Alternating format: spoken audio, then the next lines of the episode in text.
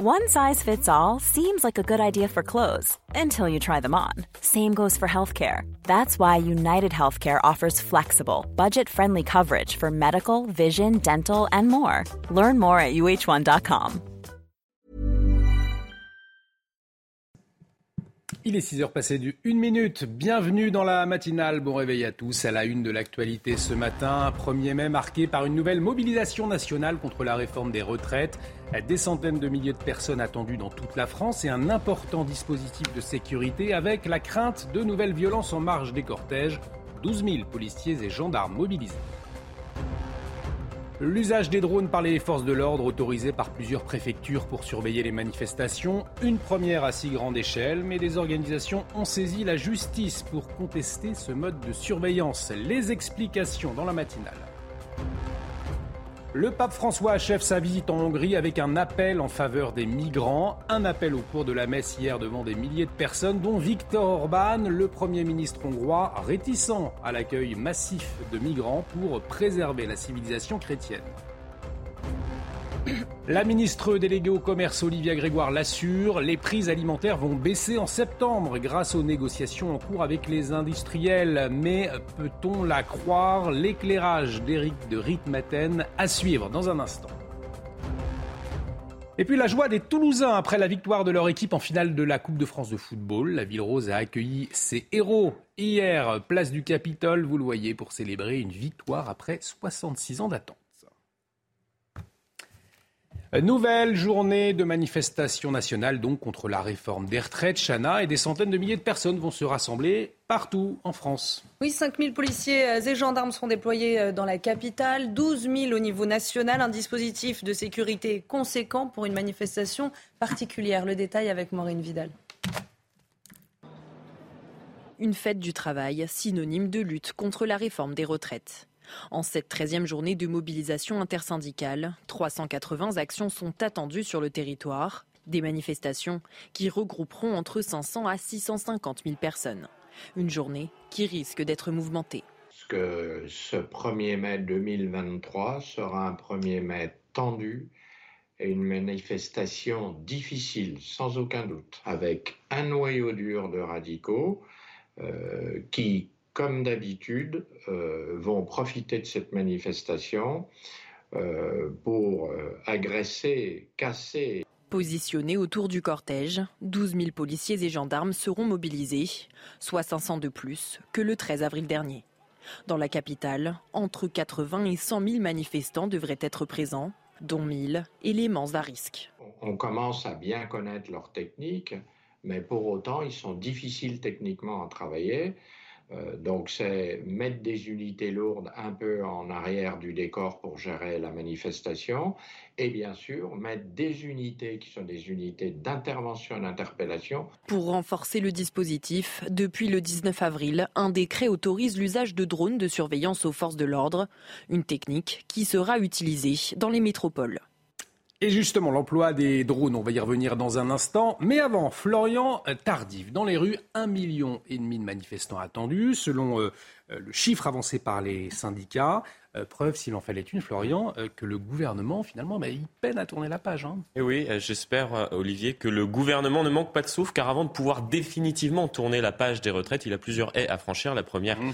c'est celle du 1er mai, sans trop de difficultés, puisqu'il faut s'attendre à une large mobilisation, certes, dans les rues, mais la lassitude des Français et les possibles débordements auront très certainement raison du mouvement contre la réforme des retraites, qui ne peut que s'essouffler progressivement, à moins que l'exécutif ne se prenne les pieds dans la seconde haie vous le voyez. Le 3 mai, donc mercredi, le Conseil constitutionnel doit rendre sa décision euh, concernant la demande de plusieurs parlementaires euh, de la gauche d'organiser un RIP, un référendum d'initiative euh, partagée sur la réforme des retraites afin de revenir à un âge légal de départ à la retraite, donc de 64 à 62 ans. Ce serait le chemin inverse. Il y a peu de chances pour l'heure euh, que cette initiative soit validée par les sages du Conseil constitutionnel pour les mêmes raisons euh, que les sages avaient euh, retoqué il y a un mois à présent le premier RIP proposé mm. par des parlementaires de gauche. Il restera alors, vous le voyez, une dernière haie à franchir pour le gouvernement le 8 juin, date où sera étudiée la proposition de loi Lyotte pour abroger la réforme des retraites. Il suffit d'une majorité simple à l'Assemblée nationale, mais si le texte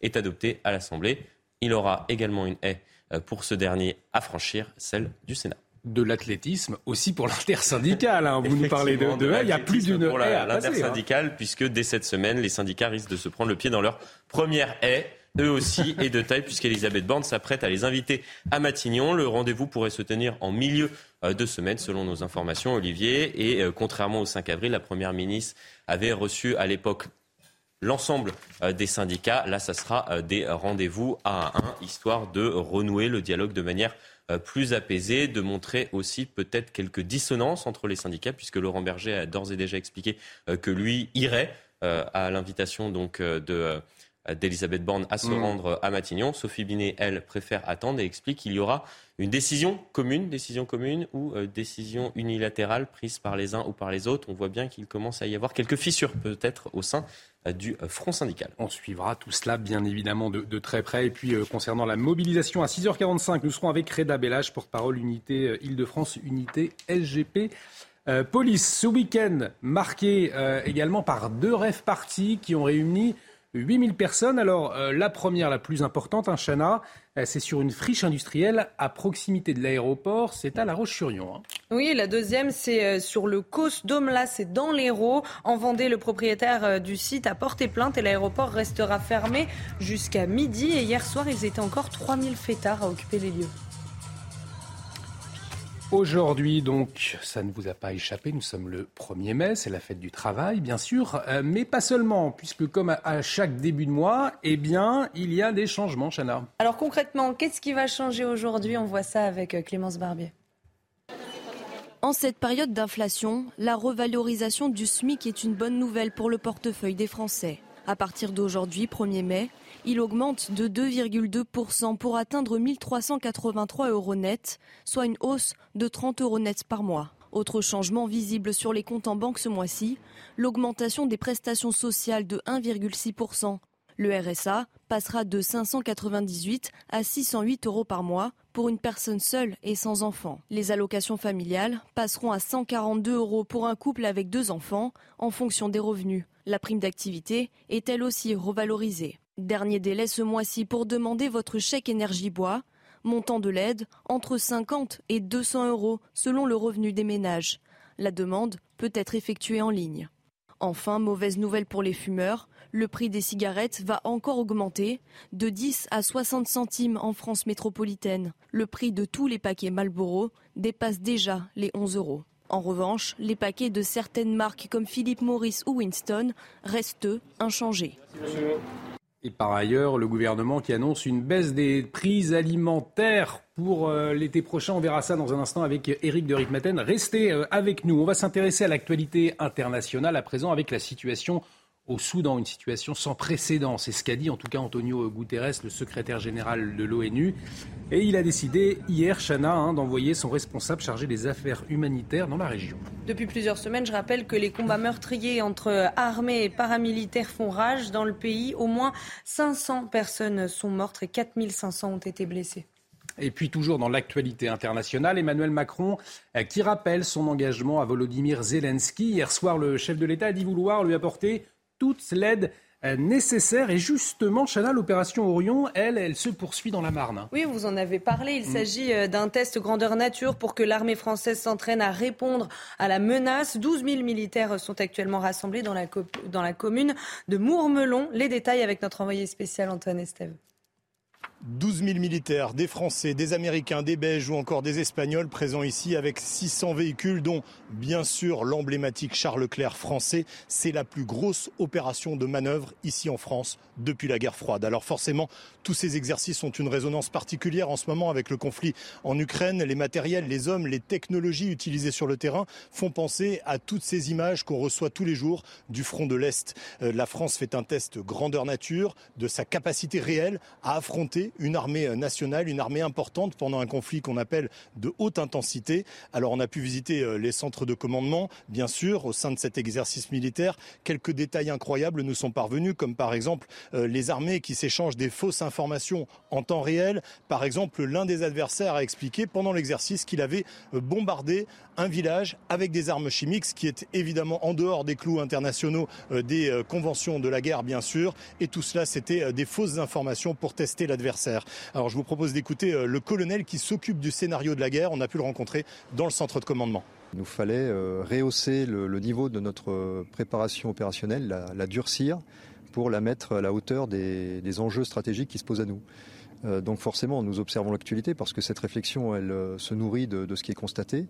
Mais si votre question, vous l'avez pas cité, fait référence au conflit ukrainien, euh, Orion est né dans les états-majors euh, en tant que concept en 2017. On était encore loin de l'invasion de, l'année dernière.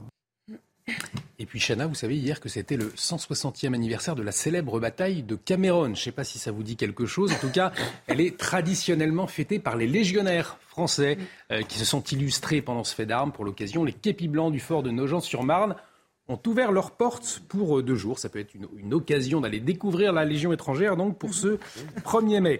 Euh, on en vient à cette information de la nuit. Le chef présumé du groupe État islamique a été neutralisé ce samedi en Syrie par les services de renseignement turcs. Oui, annonce faite par le président Erdogan. Les circonstances de l'opération n'ont pas été précisées, mais ça faisait longtemps que les services secrets turcs le suivaient. Il est à la tête de Daesh depuis le 30 novembre dernier. Allez, J-5 avant le couronnement de Charles III. Samedi, le roi d'Angleterre aura enfin, Chana, le droit de porter sa couronne. Oui, dans les rues de Londres, les préparatifs ont déjà bien avancé. On fait le point avec Sarah Menaille, notre correspondante CNews sur place. À Londres, c'est déjà l'effervescence. Fanion, drapeau, l'ambiance dans la capitale britannique commence doucement mais sûrement à monter. Les commerçants ont décoré leurs vitrines. Les pubs s'apprêtent à accueillir des milliers de personnes à travers tout le pays et ce pendant trois jours. Certains organisent même des événements spéciaux avec le même menu qu'a choisi le roi Charles III pour le week-end prochain, à savoir une quiche végétarienne aux fèves, épinards et estragon, un choix du roi qui a beaucoup fait parler ici au Royaume-Uni ces derniers jours.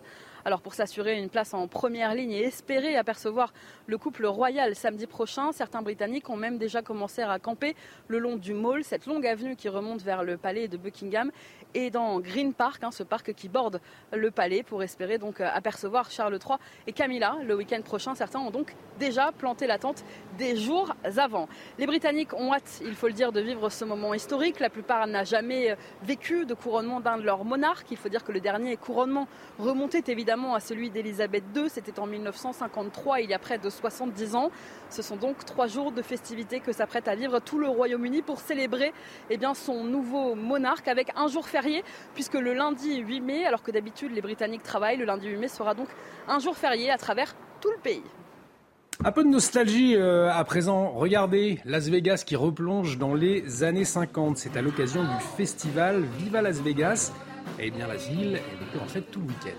Oui, alors un vrai bond en arrière. Euh, Olivier, les costumes, les groupes de musique et même les voitures d'époque étaient de sortie. Belles images, alors qui ne me rappellent pas moi de, de bons souvenirs, mais... vieux, mais pas, mais pas à ce point-là. Allez, tout de suite, un, week-end marqué, euh, un week-end sportif. Tout de suite, le journal des sports. Votre programme avec Groupe Verlaine. Installation photovoltaïque pour réduire vos factures d'électricité. Groupe Verlaine, connectons nos énergies. Et on va parler dans le journal des sports de la 33e journée de Ligue 1 Chana. Oui, hier soir, euh, Marseille affrontait euh, Auxerre au Vélodrome. Les Phocéens se sont imposés 2-1 frayeur pour les Marseillais après l'ouverture euh, du score de Birama Touré. Mais en seconde période, les Olympiens se sont ressaisis avec les buts de Under et de Sanchez à deux minutes d'écart. Côté classement, l'OM se porte bien et n'est plus qu'à 5 points du leader parisien. Le leader parisien, le Paris Saint-Germain, qui s'est incliné face à Lorient oui, au Parc des Princes, les Bretons se sont imposés 3 euh, buts à 1. Surprise dès la 15e minute grâce à un but de du Merlus.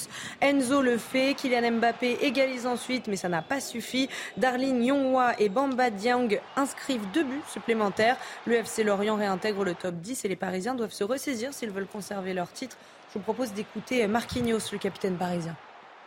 La volonté on a parce que nous on est toujours à, vouloir gagner et surtout de, gagner ce titre. On est presque en, fin de saison. Le titre il est dans notre main. Il ne faut pas qu'on le laisse partir comme ça.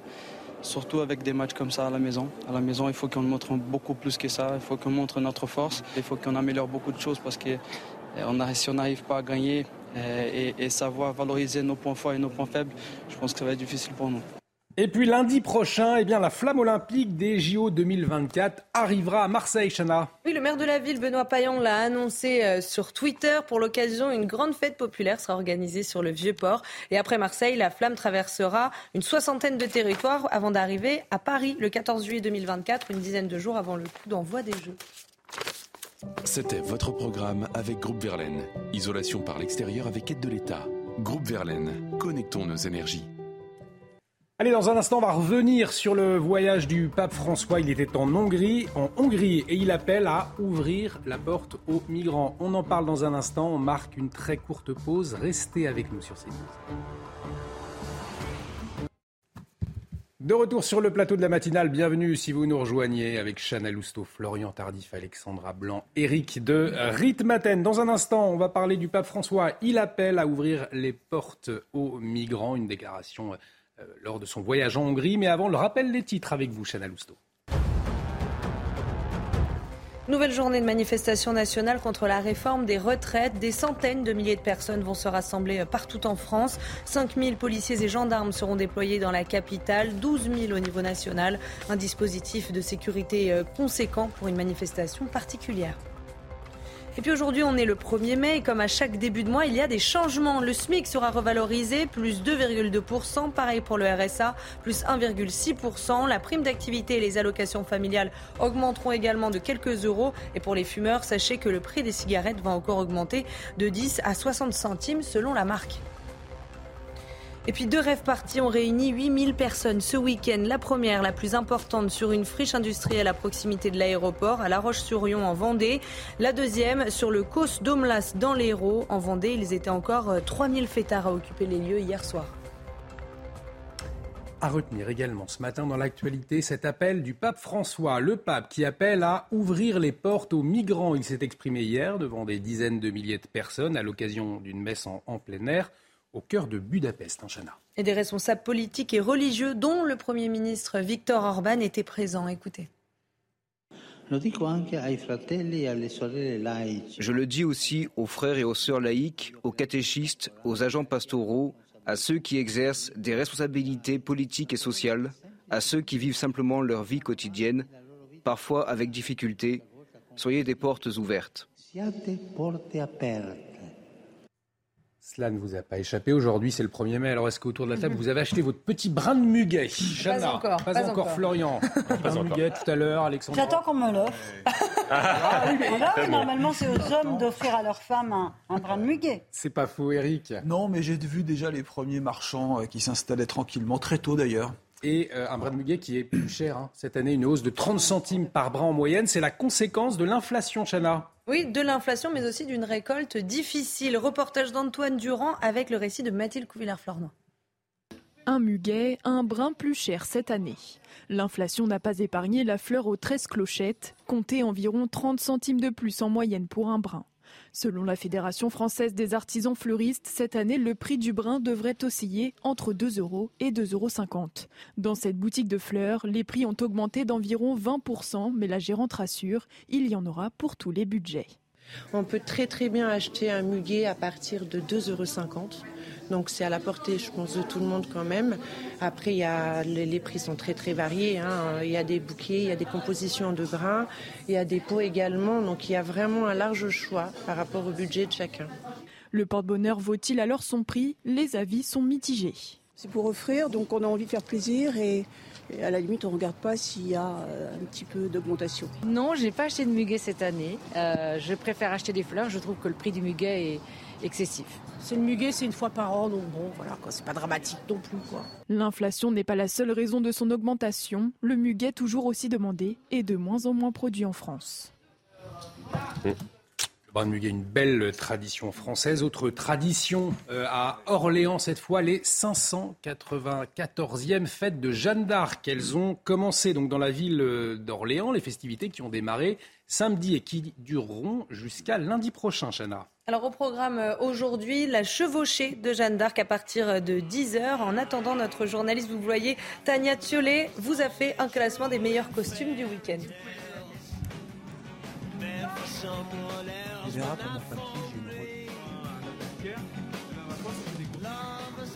Alors effectivement, des, beaux déguisements. J'ai une petite anecdote. On va ah. saluer notre, consoeur Charlotte Dornelas, que les téléspectateurs de CNews connaissent bien. Figurez-vous qu'en 2002, eh bien c'est elle qui avait représenté Jeanne d'Arc pour les cérémonies, puisque tous les ans, vous avez une figure locale eh bien, qui est choisie pour représenter euh, Jeanne d'Arc. Charlotte Dornelas. Vous avez les images? En 2002. Ah, on n'a pas les images. On n'a pas, on pas les images, effectivement. C'est vrai que c'est dommage. Euh, voilà pour l'anecdote, donc les 594e fêtes de Jeanne d'Arc. Si ça se passe à Orléans. Dans un instant, euh, on va parler de l'inflation, puisque le, gouvernement annonce une baisse des prix alimentaires. C'est une bonne nouvelle, on a envie d'y croire, Eric, mais est-ce que c'est vrai, est-ce que c'est possible? Vous nous dites tout cela dans un instant. Restez avec nous sur CNews. Rendez-vous avec Pascal Pro dans l'heure des pros, du lundi au vendredi de 9h à 10h30. De retour sur le plateau de la matinale, bienvenue si vous nous rejoignez. On va parler d'un sujet qui préoccupe beaucoup d'entre vous, l'inflation bien sûr, l'augmentation des prix. Le gouvernement eh bien, annonce une baisse visible. Est-ce le cas? On en parle tout de suite dans la chronique éco. Votre programme avec Jean de Confiance. Pour les vacances ou pour une nouvelle vie, louée en toute sérénité. Jean de Confiance, petites annonces, grande confiance.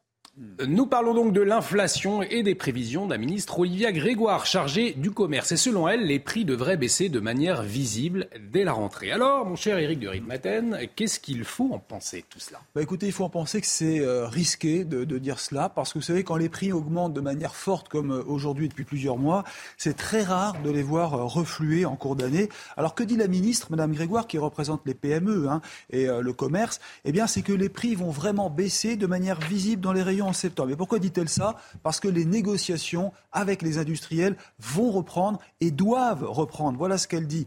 Les prix des matières premières baissent, ont baissé. Les prix des transports également euh, par container, notamment euh, reflux. Et la ministre pense que tout cela doit être répercuté par les distributeurs et qu'on retrouvera des prix proches euh, de ce que l'on avait avant donc cette crise. Mais Eric, si les, industriels ne jouent pas le jeu, ça tient plus. Alors vous avez raison. Et là, que peut-il se passer? Parce qu'effectivement, il faut que ces industriels agissent. Eh bien, elle le dit, on envisage de taxer les grandes marques, celles qui euh, transforment les produits alimentaires en produits de grande consommation. C'est donc euh, une véritable menace hein, que, brandit euh, la ministre. Mais on se demande si vraiment cette menace peut être mise à distribution. pardon, bah, si elle hmm. peut être mise à, à exécution. Alors, ce qui est vrai, c'est, ce que dit le ministre, c'est que les industriels ont vraiment refait leur marge. Là, c'est, c'est avéré, tout le monde le voit. Les industriels ont regagné de l'argent après des années de finalement de, de période très flat, comme on dit, vous savez, puisque l'inflation était proche de zéro. Et ils font maintenant de confortables bénéfices, on le voit bien. Le gouvernement va donc forcer la main de ces industriels pour obtenir une baisse des prix. Est-ce que ce sera fait? Eh bien, on verra. Le problème, c'est que tout a augmenté de manière très brutale. Si vous regardez les chiffres de l'INSEE, regardons sur un an, en avril, en rythme annuel, l'alimentaire a augmenté de 14,9% et sur deux ans, plus 21%. La question qui se pose, est-ce que les prix peuvent vraiment chuter ou est-ce que c'est l'inflation qui va faire ralentir la hausse de ces prix. En fait, elle est là la nuance. Hmm. Donc là, on verra bien, mais en tout cas, la, question qui occupe tous les esprits, et je termine par là, c'est qu'en ce 1er mai, on va parler, vous verrez, sur les défilés de pouvoir d'achat et de hausse des salaires. Si on regarde les chiffres de la, de la Banque de France, les salaires n'ont augmenté que de 4% en moyenne sur 12 mois. Et je vous parle de l'inflation en général, elle est de 6% pour l'ensemble des prix. Et, je vous le disais, pour l'alimentaire, presque 15%. Donc vous voyez, on est loin d'avoir compensé avec la hausse des salaires la hausse des prix de l'alimentaire. C'était votre programme avec Jean de Confiance. Pour les vacances ou pour une nouvelle vie, louée en toute sérénité. Jean de Confiance, petites annonces, grande confiance. Grande journée de mobilisation euh, en ce 1er mai. Quel temps va-t-il faire? Est-ce qu'il va pleuvoir sur euh, les cortèges? Eh bien, la météo tout de suite avec Alexandra Blanc. Problème de pare-brise Pas de stress. Partez tranquille avec la météo et point S-Glace. Réparation et remplacement de pare-brise. Alors Alexandra, la météo avec une journée euh, mitigée, il y aura des averses, hein, des orages aujourd'hui. Ça ne sera pas le grand beau, mon cher Olivier, en effet, euh, pour ce 1er mai, avec au programme eh bien, une perturbation qui va arriver entre le sud-ouest et les régions centrales. Beaucoup de nuages ce matin, localement un petit peu de pluie. À noter également le retour de la neige au-delà de 2500 mètres d'altitude sur les Alpes du Nord, où l'on attend localement jusqu'à 30 cm de neige un 1er mai sur les Alpes du Nord. Donc au-delà de 2500 mètres d'altitude, on retrouvera en revanche un temps très lumineux autour du golfe du Lion, avec néanmoins le retour du Mistral et de la Tramontane. Ça va souffler bien fort. Et puis si vous êtes du côté de la Corse, Eh bien, un temps gris et humide est prévu aujourd'hui. Dans l'après-midi, ça va de nouveau tourner à l'orage, temps instable, temps variable, avec au programme des orages entre le nord, le centre ou encore en allant entre la côte d'Azur et la Corse. En revanche, eh bien, on retrouvera quelques belles éclaircies sur la façade ouest avec le retour de l'anticyclone et donc conséquence petite poussée anticyclonique par l'ouest et donc du beau temps, en tout cas un temps plutôt lumineux entre la Bretagne, la Rochelle ou encore en redescendant vers le Pays Basque, un petit peu de neige également prévu du côté des Pyrénées. Les températures, eh bien,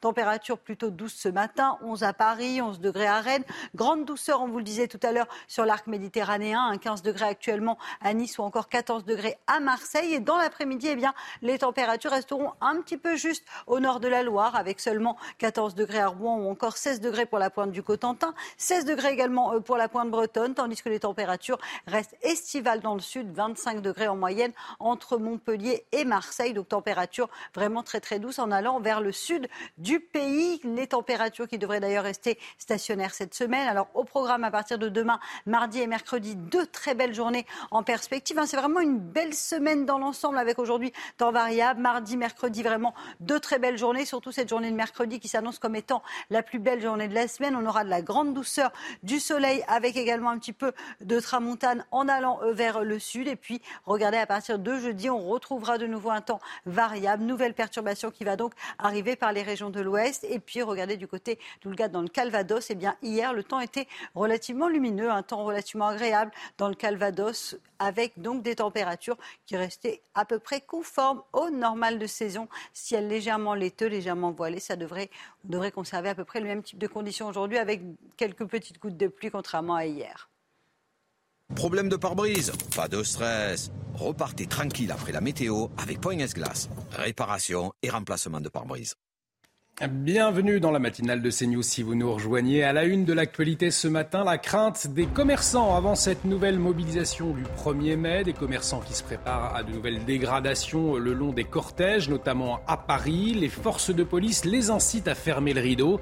Conséquence, une perte d'argent importante pour ces petits commerces. Alors que les syndicats affichent une nouvelle fois leur unité pour cette manifestation du 1er mai, une interrogation, est-ce que cela va durer? Le gouvernement, lui, parie sur l'essoufflement du mouvement. Le décryptage à suivre avec Florian Tardif. Et puis nous serons euh, également avec Reda Bellach, porte-parole IDF Unité SGP Police, pour parler sécurité. Gérald Darmanin mobilisé contre les rodéos urbains, les policiers et gendarmes multiplient les opérations pour lutter contre ce fléau. Reportage à suivre, attrape dans les Yvelines. Puis un exercice militaire hors norme pour l'armée française. L'opération Orion se poursuit. 12 000 militaires se préparent à un conflit de grande ampleur, une première depuis 30 ans pour répondre aux différentes menaces. Augmentation du prix du tabac, hausse du SMIC et des prestations sociales comme chaque début de mois, le quotidien des Français est marqué par plusieurs changements. Et en ce 1er mai, des mesures qui toucheront le pouvoir d'achat, les détails dans la matinale. Et l'inquiétude des commerçants, donc, en cette nouvelle journée de manifestation. Certains craignent des dégradations, surtout ceux, d'ailleurs, euh, Chana, installés sur le parcours hein, des cortèges. Oui, euh, à Paris, euh, il partira de la place de la République à 14h, direction la place de la Nation. Et certains policiers ont même encouragé les commerçants à baisser le rideau par mesure de sécurité. Reportage de Jules Bedeau et Mathilde Couvillère-Flornois. C'est l'axe principal que les manifestants emprunteront pour défiler ce lundi. Situé entre la place de la République et Nation, le boulevard Voltaire sera animé en ce 1er mai. Les commerçants se préparent aux éventuelles casses. Ce fleuriste, situé sur le boulevard, a fait le choix d'ouvrir partiellement sa boutique. Ben, pour nous, euh, un 1er mai boulevard Voltaire avec les manifestations, ça va être ouverture et fermeture quand, quand les manifestants vont arriver. Voilà, on perd euh, une bonne moitié de la journée. En termes de chiffre d'affaires, ça vous impacte de moins 50%. D'autres comme lui font le choix de ne pas barricader la vitrine et d'ouvrir leur magasin en matinée seulement. C'est le cas de cet employé. Les policiers nous disent de, de fermer. Comme demain il y a le manif, ils ont dit qu'ils étaient nombreux. Du coup, on va ouvrir le, le matinée. Je vais dire en gros max midi 14h. Pour ce gérant de bar, au contraire, manifestation rime avec chiffre d'affaires. Je rentre à terrasse, je ne laisse pas les chaises dehors, je ne laisse pas les tables dehors, mais les portes sont ouvertes. Euh, c'est tout le monde qui rentre, c'est tout le monde qui prend des bières emportées, c'est tout le monde qui, qui prend des cafés emportés. Cette 13e mobilisation dans la capitale pourrait rassembler entre 80 000 et 100 000 manifestants. Et un dispositif important euh, déployé, 12 000 policiers et gendarmes au niveau national, 500 à 650 000 manifestants attendus partout en France, un hein, Et à Paris, les autorités attendent 80 000 manifestants, 1500 gilets jaunes, 1000 éléments à risque et 200 manifestants radicaux. Et la situation des commerçants, on en parlera à 7h30 avec Fouque Chambardelot. Il est conseiller municipal Mieux Vivre à Nantes. Euh, on en vient à cette première, hein, euh, c'est une première d'ailleurs depuis 15 ans, c'est que tous les syndicats vont se rassembler aujourd'hui sous la même bannière pour la journée internationale euh, du travail. Ils veulent montrer au gouvernement que la colère ne faiblit pas contre la réforme des retraites. Alors comme tous les matins, on vous consulte, on vous donne la parole dans la matinale et ce matin, on vous pose cette question. Est-ce que cette manifestation est un baroud d'honneur pour les syndicats? Écoutez vos réponses, c'est votre avis. Ça ne sera pas la dernière manif, il y aura d'autres occasions, il y aura d'autres euh, sans doute sujets aussi, mais ça va s'essouffler comme, euh, comme les autres malheureusement. Je pense que ça va continuer puisque les syndicats, euh, ils sont vraiment convaincus de que ça va apporter quelque chose et y aller plus loin. Je pense que ça va continuer, parce qu'il y a un vrai ras-le-bol social en ce moment et que, et que les, gens, les gens veulent protester, veulent s'exprimer. Ça ne se fera pas forcément sous forme de, de, manifestation, mais en tout cas sous forme de protestations diverses et variées. On l'a vu avec les sifflets, les casseroles etc. Et ça, je pense ça continuer.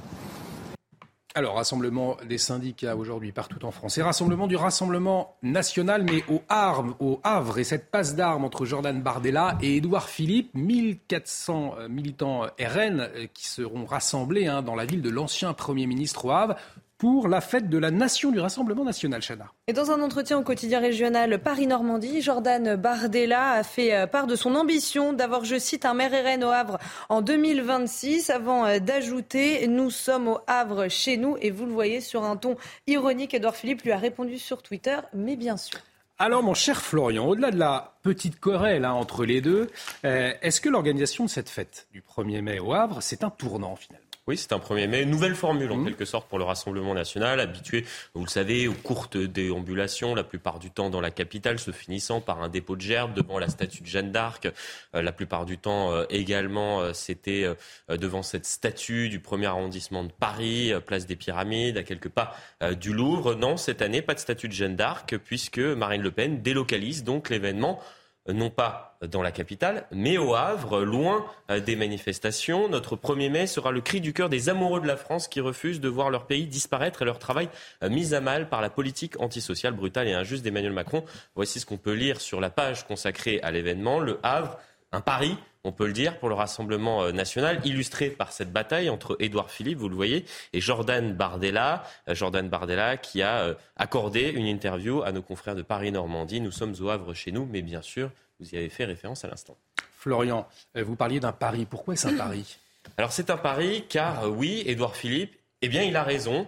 Euh, le Havre n'est pas une terre du Rassemblement national. Marine Le Pen, lors du premier tour de l'élection présidentielle l'année dernière, n'est arrivée que troisième, derrière Jean-Luc Mélenchon, derrière Emmanuel Macron. Le département n'a pas non plus été emporté en quelque sorte par la vague du Rassemblement national lors des dernières élections législatives, puisque le département ne compte aucun euh, député RN. Il s'agit donc, vous le voyez, euh, d'une terre de conquête pour le Rassemblement national. Et c'est précisément euh, pour cela que le Havre a été choisi par le RN, se projeter dans l'avenir au lieu de se tourner vers les vestiges du passé, comme c'était le cas donc avec les déambulations et les dépôts de gerbes devant la statue de Jeanne d'Arc. Et se tourner donc vers l'avenir, c'est venir titiller les futurs adversaires du parti et surtout de Marine Le Pen en 2027 à commencer par le premier d'entre eux, Édouard Philippe, le maire du Havre. Merci beaucoup Florian. On retrouvera euh, Johan Usaï, hein, euh, notre journaliste politique également, qui sera sur place euh, à partir de, 8 heures. Un phénomène qui fait la une de l'actualité, notamment avec l'arrivée des beaux jours, les opérations anti-rodéo urbain qui se multiplient. La consigne, eh bien, elle a été donnée par Gérald Darmanin au préfet, Chana. Et on a suivi des policiers à Trappes, c'est près de Paris, dans les Yvelines. Reportage de Florian Paume et Marine Sabourin.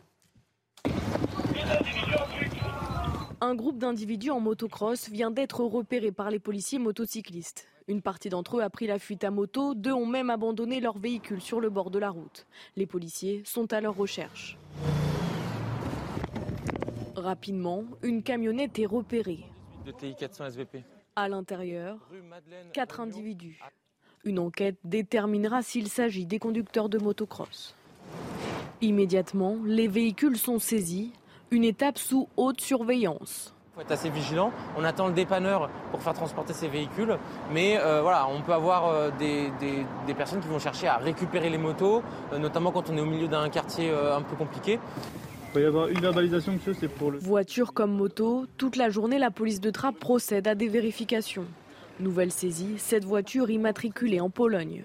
Un véhicule euh, qui a été repéré par l'équipage motocycliste euh, en abord de notre contrôle. Ils l'ont euh, conduit jusqu'au point de contrôle ici. Et c'est un véhicule qui est suspecté d'avoir hier commis des rodes motorisés et, fait un refus d'obtempérer. En tout cas, à l'heure actuelle, ce véhicule est une sous-location qui n'est pas assurée correctement. Donc il va être mis en fourrière et on va pouvoir aussi relever l'identité de l'ensemble de, de ses occupants. Attrape, les contrôles continueront toute la soirée. Et dans quelques instants, nous serons également avec un policier, mais pour parler du dispositif mis en place pour le 1er mai. Le 1er mai, euh, ce sont des manifestations, mais pas seulement. C'est aussi quelques changements pour le pouvoir d'achat. SMIC, cigarettes, échec, énergie. Euh, qu'est-ce qui va changer, mon cher Eric bah D'abord, le SMIC, hein, il va augmenter de 2,2%, donc à partir d'aujourd'hui, ce qui va le porter à 1383 euros net. Euh, ça fera en taux horaire 9,11 euros.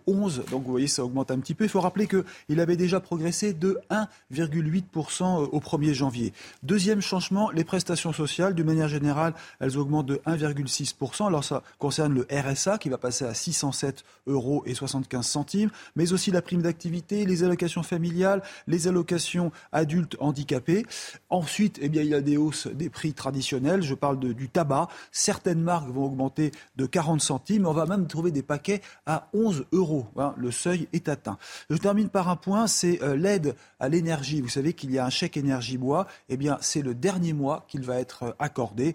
Et puis enfin, juste pour ceux qui ont leur déclaration de revenus en cours, euh, jusqu'au 25 mai pour les départements de 1 à 19. Ensuite, eh bien, on passera à une autre série de déclarations, puisque vous savez qu'on étale en France la déclaration de revenus euh, au mois, sur le mois de mai et début juin. Merci beaucoup, Eric, pour toutes ces précisions. Actualité internationale à présent avec Emmanuel Macron qui rappelle son engagement à Volodymyr Zelensky, puisqu'hier soir, le chef de l'État a dit vouloir lui apporter toute l'aide nécessaire, Chana. Et justement, l'opération Orion se poursuit dans la Marne. On vous, en, on vous en avait déjà parlé. Il s'agit d'un test grandeur nature pour que l'armée française s'entraîne à répondre à la menace. 12 000 militaires sont actuellement rassemblés dans la commune de Mourmelon. Toutes les informations de notre envoyé spécial Antoine Estève. 12 000 militaires, des Français, des Américains, des Belges ou encore des Espagnols présents ici avec 600 véhicules, dont bien sûr l'emblématique Charles Leclerc français. C'est la plus grosse opération de manœuvre ici en France depuis la guerre froide. Alors forcément, tous ces exercices ont une résonance particulière en ce moment avec le conflit en Ukraine. Les matériels, les hommes, les technologies utilisées sur le terrain font penser à toutes ces images qu'on reçoit tous les jours du front de l'Est. Euh, la France fait un test grandeur nature de sa capacité réelle à affronter une armée nationale, une armée importante pendant un conflit qu'on appelle de haute intensité. Alors on a pu visiter euh, les centres de commandement, bien sûr, au sein de cet exercice militaire. Quelques détails incroyables nous sont parvenus, comme par exemple euh, les armées qui s'échangent des fausses informations en temps réel. Par exemple, l'un des adversaires a expliqué pendant l'exercice qu'il avait euh, bombardé un village avec des armes chimiques, ce qui est évidemment en dehors des clous internationaux des conventions de la guerre, bien sûr. Et tout cela, c'était des fausses informations pour tester l'adversaire. Alors je vous propose d'écouter euh, le colonel qui s'occupe du scénario de la guerre. On a pu le rencontrer dans le centre de commandement. Il nous fallait euh, rehausser le, niveau de notre euh, préparation opérationnelle, la, durcir pour la mettre à la hauteur des, enjeux stratégiques qui se posent à nous. donc forcément, nous observons l'actualité parce que cette réflexion, elle se nourrit de, ce qui est constaté. Mais si votre question, vous l'avez pas cité, fait référence au conflit ukrainien, euh, Orion est né dans les états-majors euh, en tant que concept en 2017. On était encore loin de l'invasion de, l'année dernière. Allez, tout de suite, on parle rugby et moto euh, également. C'est le journal des sports. Votre programme avec Groupe Verlaine. Installation photovoltaïque pour réduire vos factures d'électricité. Groupe Verlaine, connectons nos énergies. Et je vous le disais, on démarre donc avec du rugby, Chana, dans le journal des sports. Mais ce sera des retrouvailles pour la finale euh, du Champions Cup. La Rochelle affrontera à nouveau les Irlandais de Leinster. Les Maritimes se sont imposés hier contre les Anglais d'Exeter au Matmut Atlantique de Bordeaux. Score final 47-28 et ils devront donc défendre leur titre le 20 mai à Dublin à l'Aviva Stadium. De la moto à présent avec le Grand Prix d'Espagne. Et c'est l'Italien Francesco Bagnaia de chez euh, Ducati qui a remporté euh, cette quatrième manche de la saison de MotoGP. C'est le 13e Grand Prix en MotoGP de sa carrière qu'il remporte. Côté français, en revanche, la course a viré au cauchemar pour Zarco et Quartararo. Le coureur de Ducati Pramac a chuté à 8 tours de l'arrivée. Quant à Fabio Quartararo, il a provoqué un accident mais termine dixième après avoir euh, repris la course. C'était votre programme avec Groupe Verlaine. Isolation par l'extérieur avec aide de l'État. Groupe Verlaine, connectons nos énergies. Le pape François appelle à accueillir les migrants. Un message lors de son voyage en, Hongrie, c'était hier. On en parle dans un instant. Restez avec nous, on marque une très courte pause. A tout de suite sur CNews. De retour sur le plateau de la matinale, bienvenue si vous nous rejoignez avec euh, Alexandra Blanc, Florian Tardif, Eric de Ritmaten et Chana Lousteau pour vous accompagner ce matin. Le rappel des titres, justement, tout de suite avec vous, Chana Lousteau. Dans certaines villes, les forces de l'ordre seront autorisées à utiliser des drones pendant les manifestations. Euh, aujourd'hui, c'est une première à une si grande échelle, mais des organisations ont saisi la justice pour contester ce mode de surveillance. C'est le cas au Havre notamment. La situation au Soudan est sans précédent. C'est ce qu'a dit Antonio Guterres, le secrétaire général de l'ONU. Il a décidé hier d'envoyer son responsable chargé des affaires humanitaires dans la région. Depuis plusieurs semaines maintenant, les combats meurtriers entre armées et paramilitaires font rage dans le pays et au moins 500 personnes sont mortes et 4500 ont été blessées. Le pape François appelle à ouvrir les portes aux migrants. C'est ce qu'il a dit hier devant des dizaines de milliers de personnes à l'occasion d'une messe en plein air au cœur de Budapest. Le Premier ministre hongrois Viktor Orban était présent. Le pape François veut que la porte soit ouverte à ceux qui sont étrangers, différents, migrants et pauvres, et qu'elle soit fermée à ceux qui ne sont pas en règle. Et vous en parliez à l'instant, Chana. Dans certaines villes, les forces de l'ordre seront donc autorisées à utiliser des drones pendant les manifestations d'aujourd'hui. C'est une première à une si grande échelle. Hein. Alors, comment vont-ils être utilisés et dans quelle mesure? On voit ça avec Maureen Vidal et Clémence Barbier. Leur première utilisation a été testée le 22 avril dernier par les forces de l'ordre des drones pour surveiller la manifestation contre le projet de la construction de l'autoroute A69 et qui seront de nouveau déployés ce 1er mai dans plusieurs régions de France. Ça va nous aider sur plusieurs plans, notamment sur euh, le maintien de l'ordre, en gestion de foule, euh, puisqu'on va pouvoir euh, peut-être anticiper le regroupement d'éléments ultra et de black blocs, peut-être potentiellement aussi les suivre. Pour utiliser ces drones, plusieurs mesures sont à respecter par les forces de l'ordre. La captation d'images ne peut pas être permanente. Capter du son est interdit, comme recourir à la reconnaissance faciale et à l'utilisation de toute autre donnée personnelle. La présence des caméras sera sans doute un appui pour judiciariser certains délits, selon ce policier. Les gens qui, commettent des exactions, vous savez très bien, il y a un sentiment d'impunité, avec souvent justement euh, euh, des éléments constitutifs d'infraction qui sont assez faibles au regard de la magistrature. Le drone et l'exploitation d'images dès lors qu'elles seront encadrées, peuvent être justement plutôt utiles pour pouvoir euh, très précisément désigner des personnes et dire réellement qu'elles étaient là, à cet endroit-là, à ce moment-là, en train de commettre tel délit.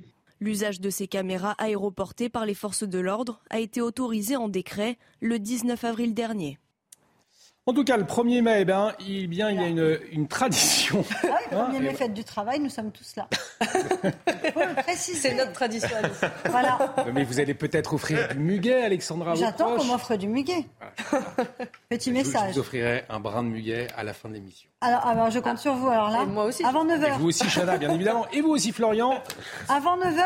Il va falloir être rapide les pubs. Hein. J'aurais peut-être pas le temps. Ah. voilà. ah, un peu message lancé. Peut-être que du muguet va vous arriver euh, ah pour la fin de la matinale. On espère. Car il coûte plus cher, hein, euh, Chana, cette année, le muguet. 30 centimes de, de, plus, je crois. Oui, donc vous n'allez pas non plus pouvoir en acheter pour toute la rédaction, Olivier. 30 centimes en plus. que je peux faire un effort.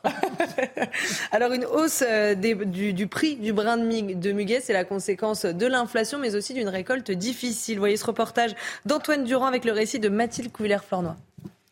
Un muguet, un brin plus cher cette année. L'inflation n'a pas épargné la fleur aux 13 clochettes, comptez environ 30 centimes de plus en moyenne pour un brin. Selon la Fédération française des artisans fleuristes, cette année, le prix du brin devrait osciller entre 2 euros et 2,50 euros.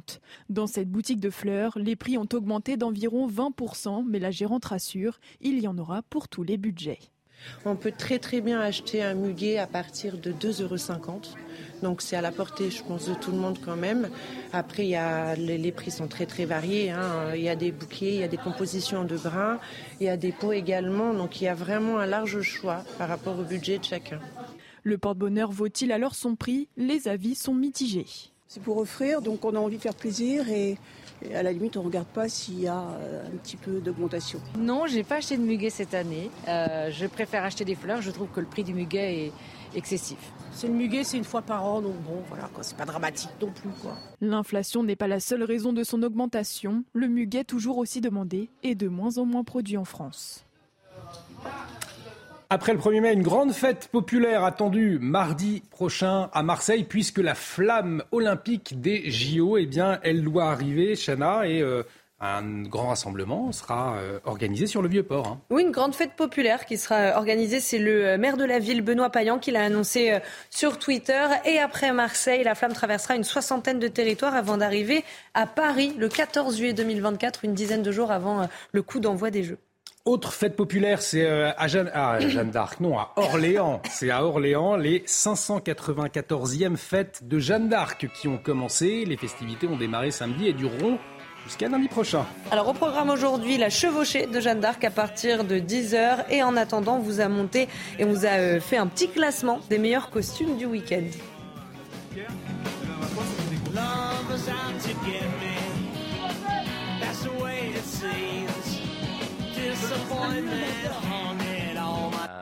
Effectivement. Alors, je ne sais pas s'il y aura de tels déguisements aujourd'hui dans les cortèges des manifestations. Un million et demi de personnes attendues euh, dans les rues. Alors, cette journée va-t-elle redonner un coup d'accélérateur au mouvement de contestation ou au contraire y mettre fin?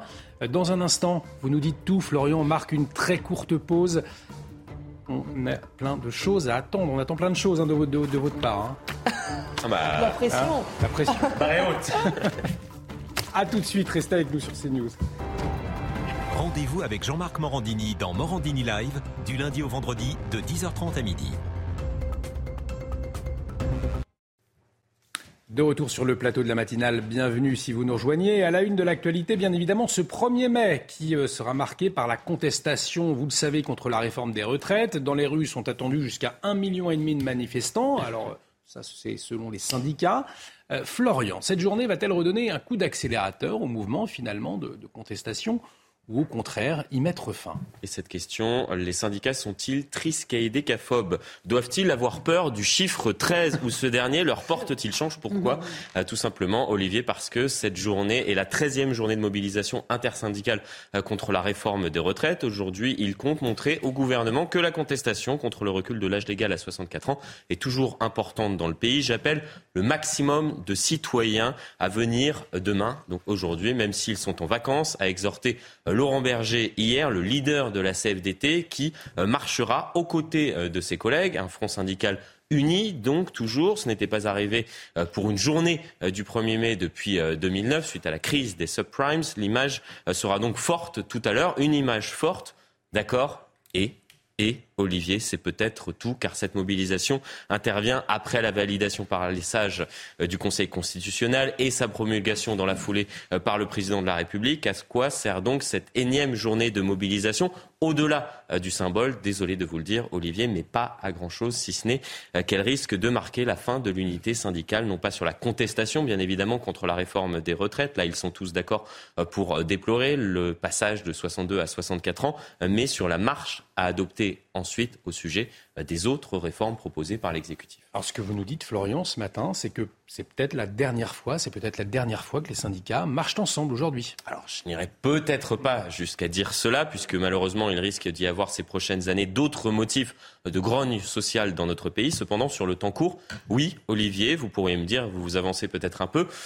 Pas vraiment. Pourquoi? Car les syndicats sont partagés quant à la marche à adopter. Donc, après cette journée de mobilisation, d'ores et déjà, Laurent Berger a annoncé hier que la CFDT, je le cite, irait discuter avec la Première ministre si elle y était invitée. Il y a d'ailleurs une invitation qui devrait euh, parvenir très prochainement au syndicat pour une euh, réunion avec la Première ministre en milieu de semaine. De son côté, Sophie Binet, interrogée euh, sur le même sujet hier, expliquait que l'intersyndicale avait prévu de prendre une décision collective mardi matin. Le collectif se fera-t-il donc à 8 Olivier, pas sûr, vous l'avez compris. C'est d'ailleurs le pari de l'exécutif euh, depuis euh, le début de cette contestation contre la réforme des retraites. Un essoufflement euh, progressif du mouvement. La fissure de l'intersyndicale ne fera que précipiter en quelque sorte les choses. C'est ce qu'on estime en tout cas au sein euh, du gouvernement. Certains parlent même du 1er mai euh, comme du barou d'honneur de l'interprofessionnel. Il y a donc de quoi, euh, vous l'avez compris, être triskaïdécaphobe au sein de l'intersyndicale. C'est très clair. Et on a appris un nouveau mot peut-être ce matin pour beaucoup d'entre nous.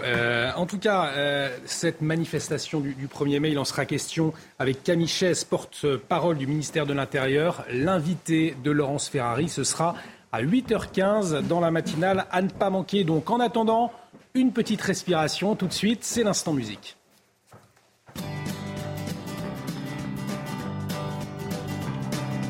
Vous regardez votre programme avec Picolinos.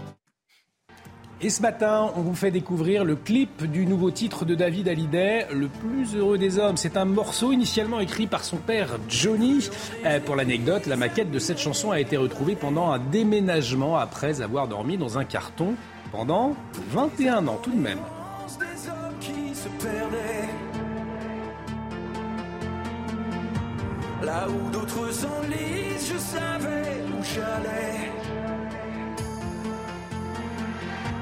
En portant ma croyance où tes pas me guidaient.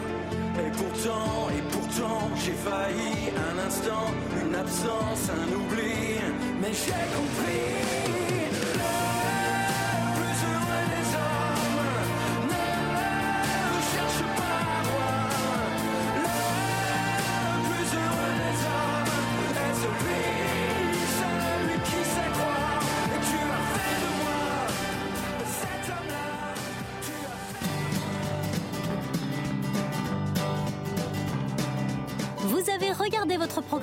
Avec Picolinos. Cette euh, journée marquée, on vous le disait, par euh, ces manifestations euh, du 1er mai, une note du renseignement eh est inquiète. Il y aurait des débordements, 1000 à 2000 radicaux attendus dans les rues de Paris. On va en parler avec notre invité à 7h10, Jérôme Poirot, spécialiste des services de renseignement. Il sera avec nous à 7h10.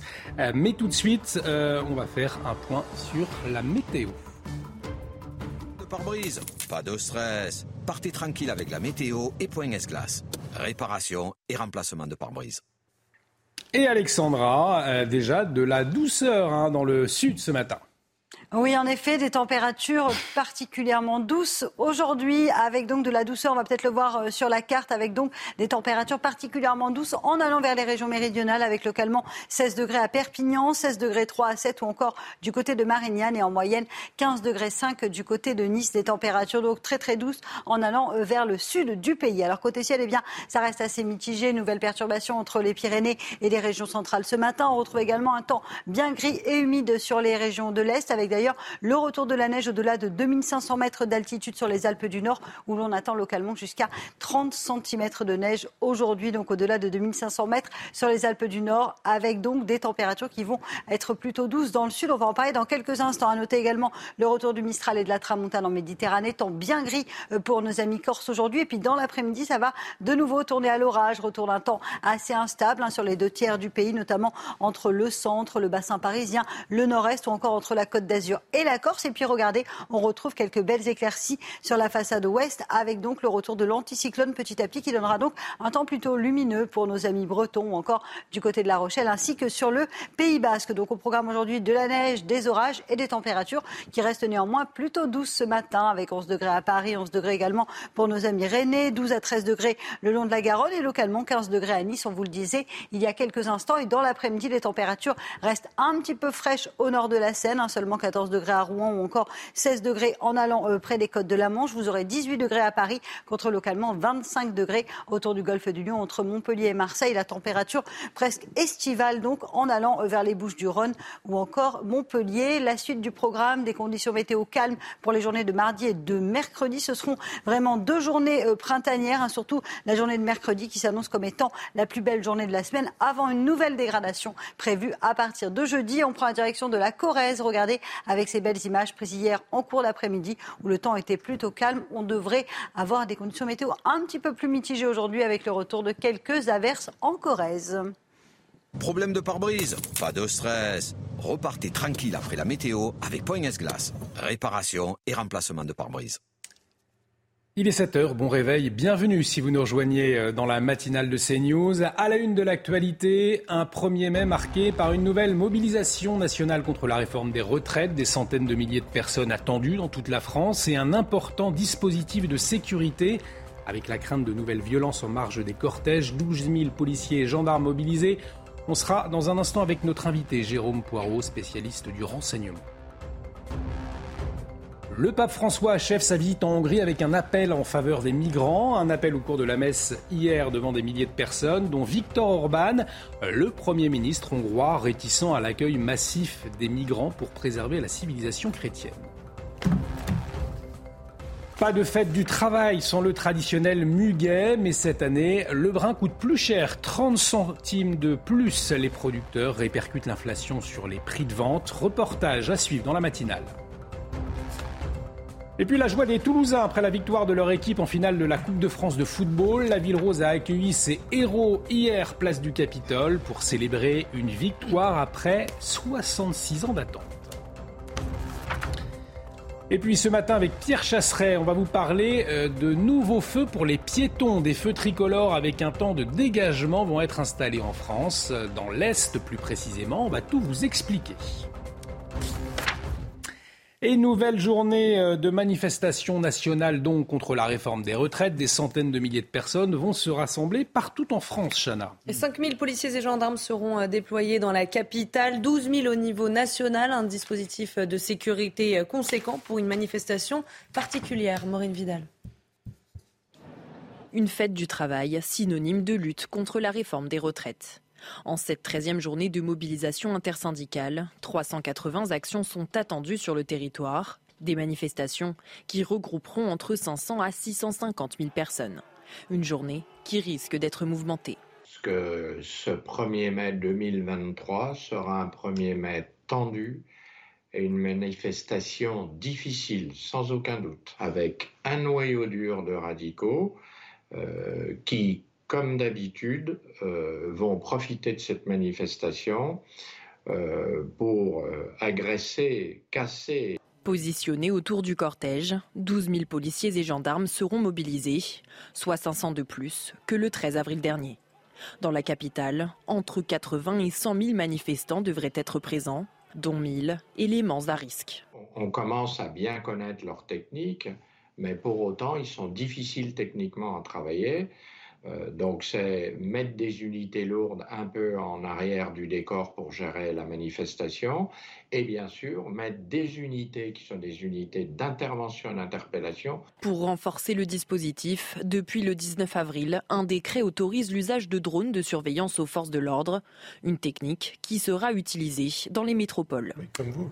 Et dans les rues, un million et demi de manifestants attendus, donc selon le chiffre avancé par les syndicats. Preuve, s'il en fallait une, Florian, que le gouvernement, eh bien, il peine à tourner la page finalement. Oui, tout à fait, Olivier. Et on espère que le gouvernement aujourd'hui ne manque pas de souffle, car avant de pouvoir tourner définitivement cette page des retraites, il a plusieurs haies à passer. La première se déroule aujourd'hui sans trop de difficultés puisqu'il faut s'attendre à une large mobilisation, euh, certes dans tout le pays, mais la lassitude des Français, les possibles débordements, on en parlera très certainement euh, dans un instant, auront raison du mouvement contre la réforme des retraites très certainement, à moins que l'exécutif ne se prenne euh, les pieds. Dans la seconde haie qui l'attend, ça sera le 3 mai, vous le voyez, décision du Conseil constitutionnel sur le RIP, ce référendum d'initiative partagée proposé par plusieurs parlementaires de gauche. Il risque d'être retoqué pour les mêmes motifs euh, que euh, les euh, sages ont évoqués lorsqu'ils ont retoqué il y a à peu près un mois la première initiative de ces parlementaires de gauche. Il restera alors une dernière haie pour le gouvernement avant de pouvoir définitivement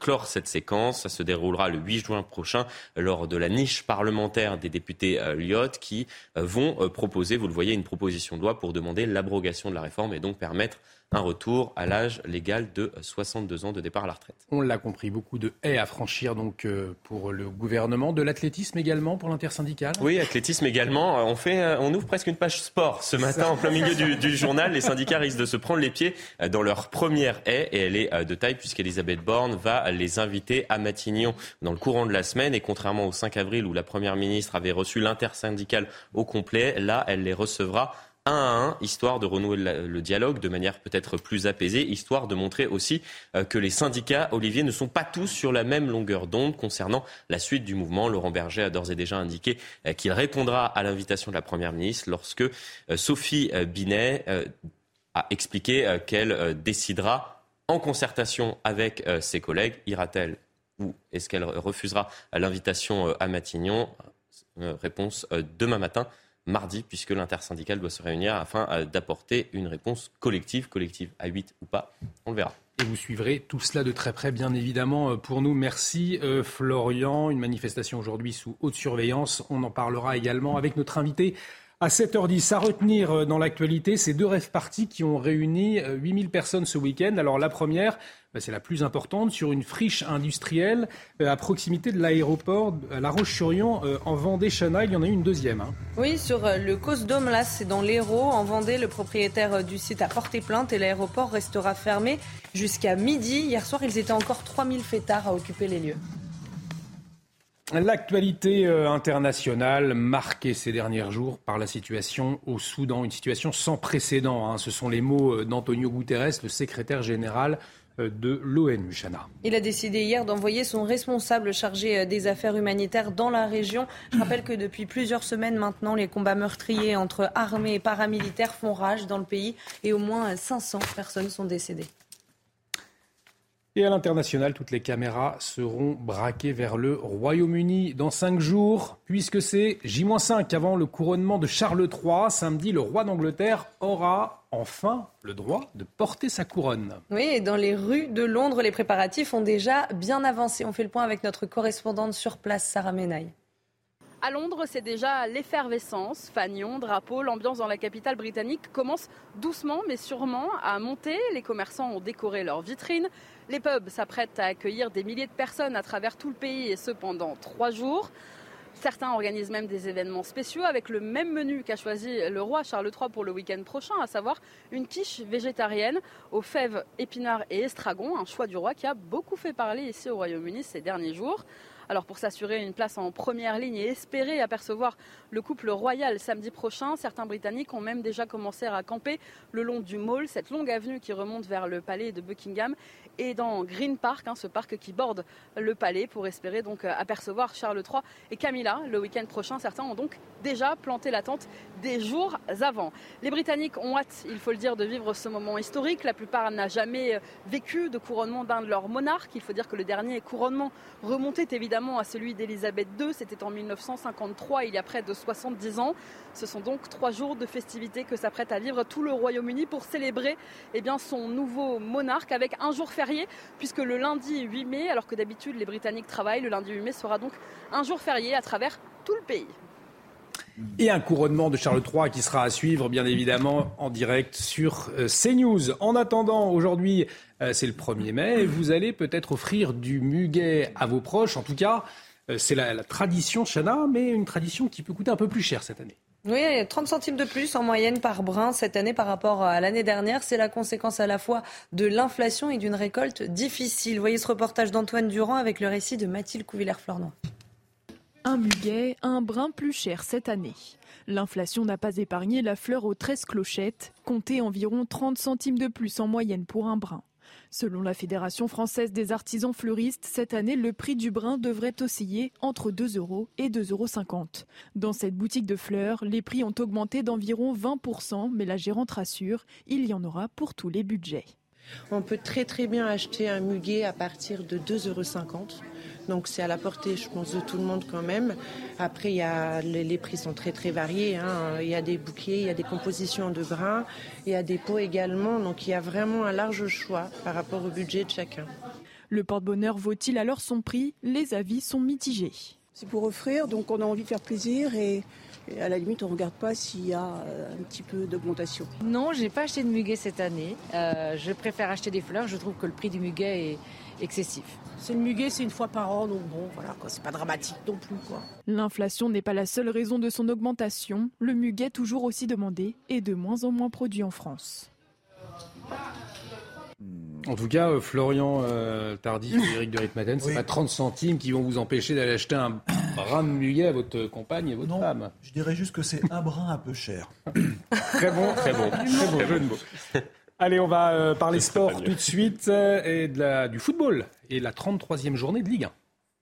Votre programme avec Groupe Verlaine. Installation photovoltaïque pour réduire vos factures d'électricité. Groupe Verlaine, connectons nos énergies.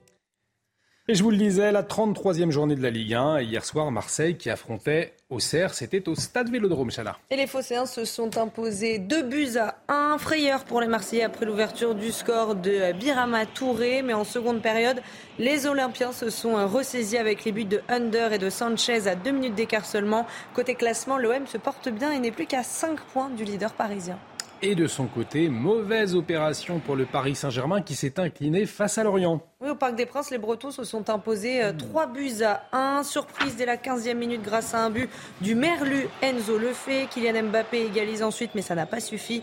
Darlene Yongwa et Bamba Diang inscrivent deux buts supplémentaires. Le FC Lorient réintègre le top 10 et les Parisiens doivent se ressaisir s'ils veulent conserver leur titre. C'était votre programme avec Groupe Verlaine. Isolation par l'extérieur avec aide de l'État. Groupe Verlaine, connectons nos énergies. Une mobilisation historique dans un esprit vengeur. Voilà euh, ce que prédit les services de renseignement avant cette mobilisation du 1er mai. Les services de renseignement, un univers assez opaque. On va en parler dans un instant avec notre invité Jérôme Poirot, spécialiste des services des renseignements, est avec nous ce matin. Restez avec nous sur CNews. À tout de suite. De retour sur le plateau de la matinale, bienvenue si vous nous rejoignez. On va parler d'une mobilisation historique dans un esprit vengeur. Voilà ce que prédit une note des services des renseignements euh, avant cette manifestation du 1er mai qui précise que 100 000 personnes sont attendues à Paris, dont 1000 à 2000 éléments radicaux. Cette journée pourrait annoncer une nouvelle étape de la contestation relate également euh, cette note des services. On va en parler avec vous, Jérôme Poirot. Bonjour. Merci d'avoir accepté notre invitation. Vous êtes justement un spécialiste euh, des services de, renseignement. Euh, CNews a donc eu accès la semaine dernière à cette note hein, des renseignements concernant la manifestation. Je le disais, on parle d'une mobilisation historique dans un esprit vengeur. Pour commencer, comment est-ce prépare ces notes en amont d'une manifestation? Comment est-ce qu'ils travaillent les renseignements territoriaux pour avoir autant d'éléments? En fait, dans, les manifestations comme celle d'aujourd'hui, il faut distinguer deux choses. Les manifestants classiques, et donc c'est un travail de renseignement qui est particulier, et puis les délinquants, voire les criminels, c'est-à-dire les black blocs qui veulent euh, casser, qui veulent s'en prendre aux forces de l'ordre, euh, y compris physiquement. Vous savez, il y a plusieurs euh, CRS ou gardes mobiles dans les dernières manifestations qui ont risqué leur vie, et parfois c'est passé tout près. Alors pour les manifestants classiques, en fait, c'est ce qu'on appelait avant les renseignements généraux. Malheureusement, cette appellation a disparu. Donc c'est le, service de renseignement territorial, successeur des renseignements généraux pour la province. Et puis à Paris, c'est la, direction du renseignement de la préfecture de police.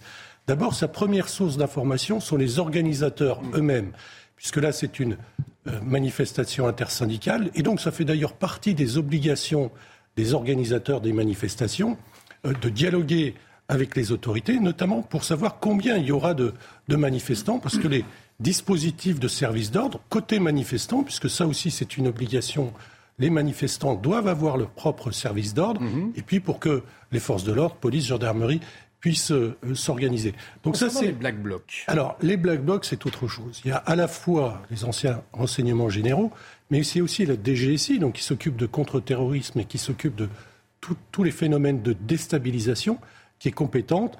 Là, on est évidemment face à des éléments radicaux, violents, euh, qui, on le sait, vont casser le plus possible, vont déstabiliser le plus possible, vont vouloir mener des actions spectaculaires, incendier ce qu'ils pourront. Souvent, on l'a vu ces dernières années, ils s'en prennent à des banques, ils s'en prennent à toutes sortes de symboles.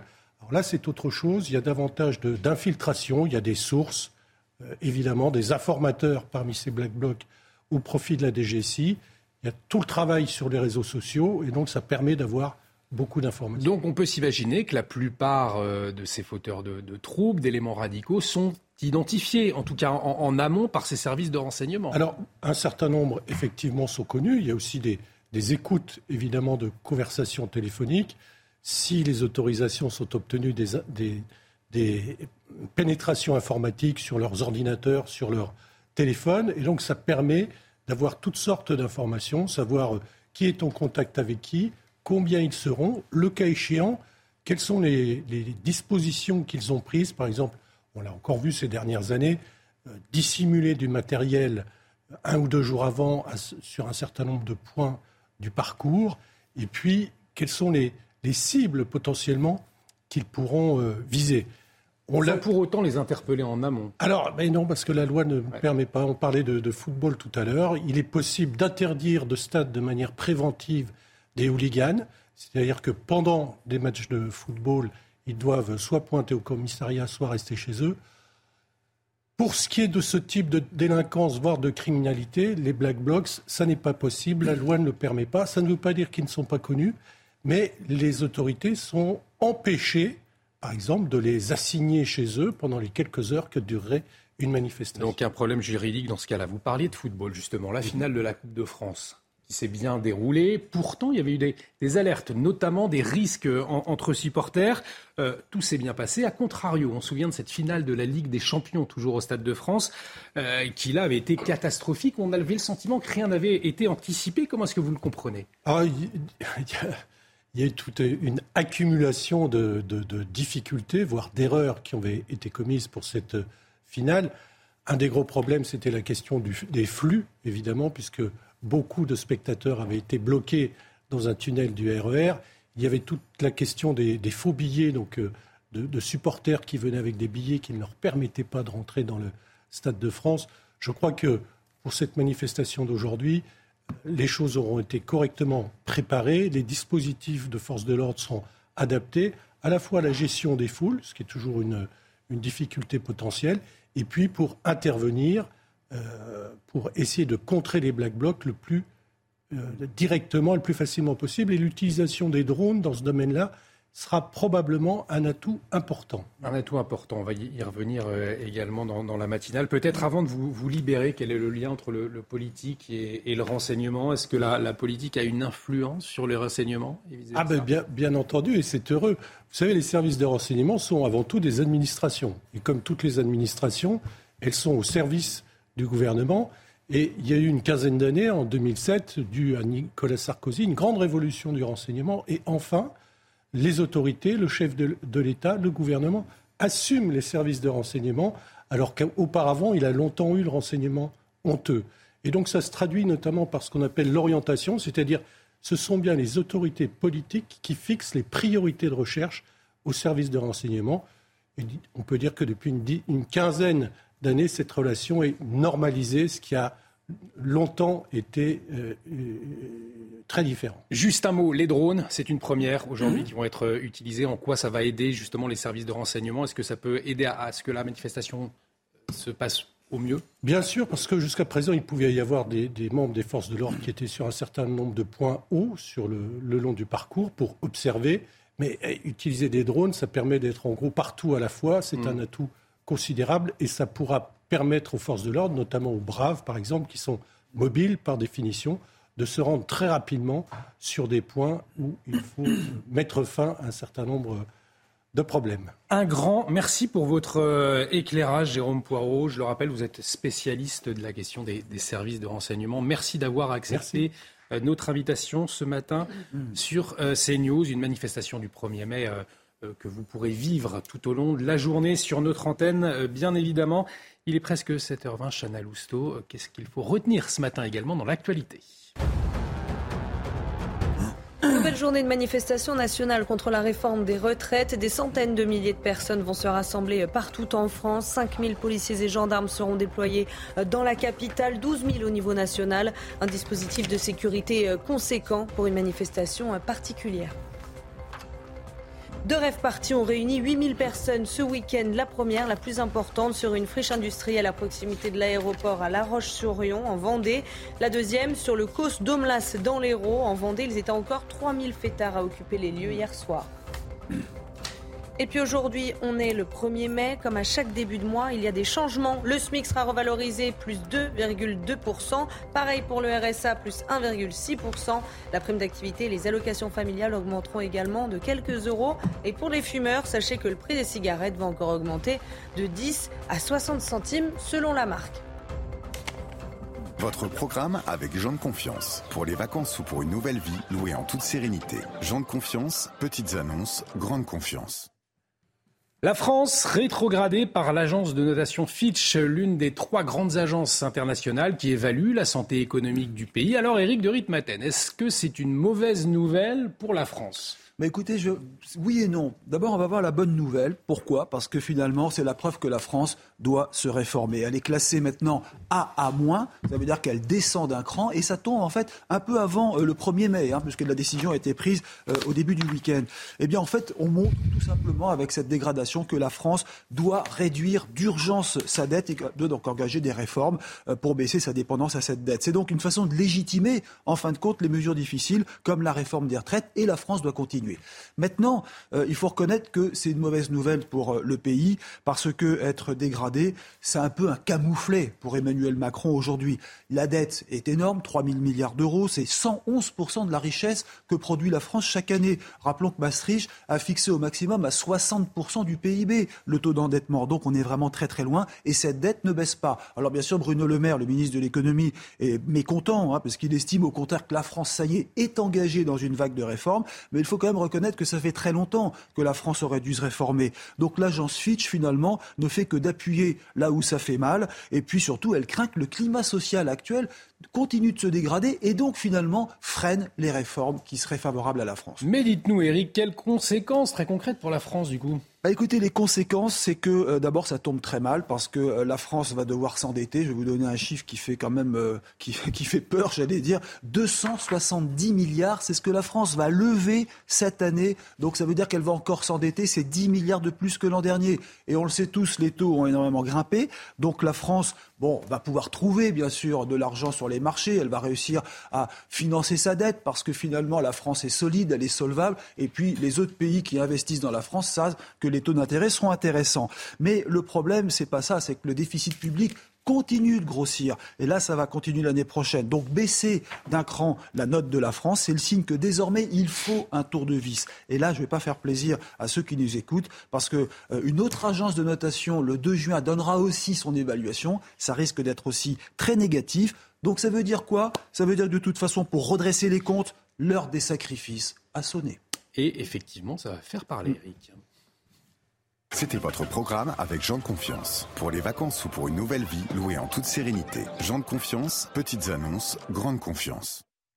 Des nouveaux feux pour les piétons vont apparaître dans plusieurs villes de France. Ce sera le cas à Metz, à Nancy, à Strasbourg. Alors de quoi s'agit-il précisément? On en parle avec Pierre Chasseret dans un instant. Restez avec nous sur CNews. Rendez-vous avec Pascal Pro dans l'heure des pros, du lundi au vendredi de 9h à 10h30. De retour sur le plateau de la matinale, bienvenue si vous nous rejoignez. On accueille Pierre Chasseret, on va parler automobile. Bonjour mon cher Pierre. Alors, euh, de nouveaux feux pour les piétons vont apparaître hein, dans plusieurs villes de France, à Metz, à Nancy ou encore à Strasbourg, hein, c'est ça? Oui, alors pour, pour l'instant, comment ça fonctionne ces feux piétons? On a le petit bonhomme vert et le petit bonhomme rouge. Jusque-là, tout était relativement simple. Ça, c'était le système avant. Eh bien, regardez, maintenant, le système, il sera comme ceci. Alors l'analyse, vous voyez, on a un temps de traversée au vert, ensuite on passait dans un temps d'attente qui était en rouge. Eh bien, bientôt, l'expérimentation portera sur un temps de dégagement. C'est-à-dire qu'on va signaler aux piétons par le petit bonhomme dans le milieu, vous voyez, que vous êtes, bientôt en phase où le feu pour les automobiles va repasser au vert et dont il vous reste relativement peu de temps pour vous dégager de cette traversée. Pourquoi c'est important? Ben Parce que c'est ça la situation accidentogène. Mais pourquoi inclure justement cette phase de, de temps de dégagement? 482 tués, piétons tués l'an passé. Énorme. Quand on prend les 3200 tués de l'accidentalité routière, on, a toujours l'impression que ce ne sont que des automobilistes. Non, dans les tués de la route, il y a beaucoup de piétons. Et lorsque l'on gratte un petit peu, on s'aperçoit que dans deux tiers des cas, ces piétons, lorsqu'ils meurent, ils traversent avec un petit bonhomme qui est rouge au moment où ils décèdent parce que le feu est vert. Ils n'ont pas eu le temps de se dégager. Et souvent, cet accident, il a lieu en deuxième partie de traversée de rue. C'est-à-dire qu'on se fait surprendre, souvent des personnes relativement âgées, des seniors, qui ont mal évalué le temps qu'il leur restait pour se dégager de la voirie. C'est ça que met en avant le CEREMA, dont une un institut très sérieux, qui va analyser l'accidentalité routière. Donc ce temps de dégagement, il va être extrêmement important peut-être permettre une vraie amélioration de la sécurité routière. Et Pierre, est-ce qu'il y a des pays qui utilisent déjà ce type de dispositif? Alors l'Angleterre est souvent un peu pionnière lorsqu'il s'agit de sécurité. Pour ceux qui connaissent la ville de Londres notamment, on connaît les décomptes notamment les comptes à rebours que l'on a sur les feux tricolores pour les piétons, qui permet aux piétons de savoir combien de temps il leur reste à traverser. Ce signal a été rendu possible depuis le 5 juillet 2022 en France. Ce type de dispositif mmh. est autorisé. Il a été expérimenté notamment euh, à Vannes, à Strasbourg ou à Neuilly-sur-Seine. Ça a très bien marché. Ça a tellement bien marché que maintenant on s'est dit tiens, on va faire un truc à la sauce française. Eh bien, on va créer ce petit bonhomme orange, ce temps de dégagement qui permettra à chacun d'évaluer le temps qui lui reste, donc avant que le feu repasse au vert. Ça va apparaître dans quelques villes pour commencer, et puis ensuite ça va se généraliser, je pense, sur la France parce que c'est un très bon dispositif. Je réponds à une dernière petite question. Pourquoi pas un décompte pour les automobilistes avant que le feu ne repasse au vert ou que le feu passe au rouge? Eh bien, parce qu'il a été démontré que quand il reste que quelques secondes, on accélère. Donc, ce n'était pas la bonne solution. Merci Pierre Chasseret, très intéressant. Merci pour ces précisions. C'était votre programme avec les enseignes du groupe Popin, spécialiste du combustible végétal. Et tout de suite, on va retrouver Alexandra Blanc. Quel temps va-t-il faire aujourd'hui Alexandra Blanc, la météo? Problème de pare-brise? Pas de stress. Partez tranquille avec la météo et point S-Glace. Réparation et remplacement de pare-brise. Alors ma chère Alexandra, dites-nous tout, à quoi s'attendre aujourd'hui Eh bien un temps maussade, un temps mitigé pour ce lundi 1er euh, mai avec au programme eh bien, de la pluie entre les Pyrénées et les régions centrales. On retrouve également un temps très nuageux, très mitigé en allant vers les régions de l'Est avec à noter localement 30 cm de neige attendue aujourd'hui sur les Alpes du Nord au-delà de 2500 mètres d'altitude. On aura un ciel beaucoup plus dégagé autour du golfe du Lion mais au prix d'un vent assez fort autour du Mistral et de la Tramontane. Et puis si vous êtes en Corse, temps gris et humide aujourd'hui aujourd'hui, avec d'ailleurs des orages prévus cet après-midi, des orages sur les deux tiers euh, du pays, principalement entre le nord, la Bourgogne, le centre ou encore en allant vers la côte d'Azur et la Corse. En revanche, eh bien, plus vous irez vers les régions de l'ouest ou encore près des côtes de la Manche, plus vous aurez un temps lumineux. Aujourd'hui, côté température, c'est plutôt doux ce matin, 11 degrés à Paris, 11 degrés également du côté de Rennes ou encore 15 degrés à Perpignan ou encore du côté de Nice. Et dans l'après-midi, température un petit peu fraîche au nord de la Seine, 14 degrés en moyenne pour le département de la Seine-Maritime ou encore 16 degrés pour la pointe du Cotentin, tandis que vous aurez localement 25 degrés entre Montpellier et Marseille. Température donc qui vont rester estivale avec néanmoins le maintien du vent. Beaucoup de vent prévu aujourd'hui autour du golfe du Dio. Problème de pare-brise? Pas de stress. Repartez tranquille après la météo avec Point S-Glace. Réparation et remplacement de pare-brise. Bienvenue si vous nous rejoignez dans la matinale avec autour de ce plateau Chana Lousteau, Florian Tardif, Éric de Ritmaten et on accueille Paul Sugy, votre édito politique dans un instant. Bonjour mon cher Paul. Mais avant, à la une de l'actualité ce matin, la crainte des commerçants avant cette nouvelle mobilisation.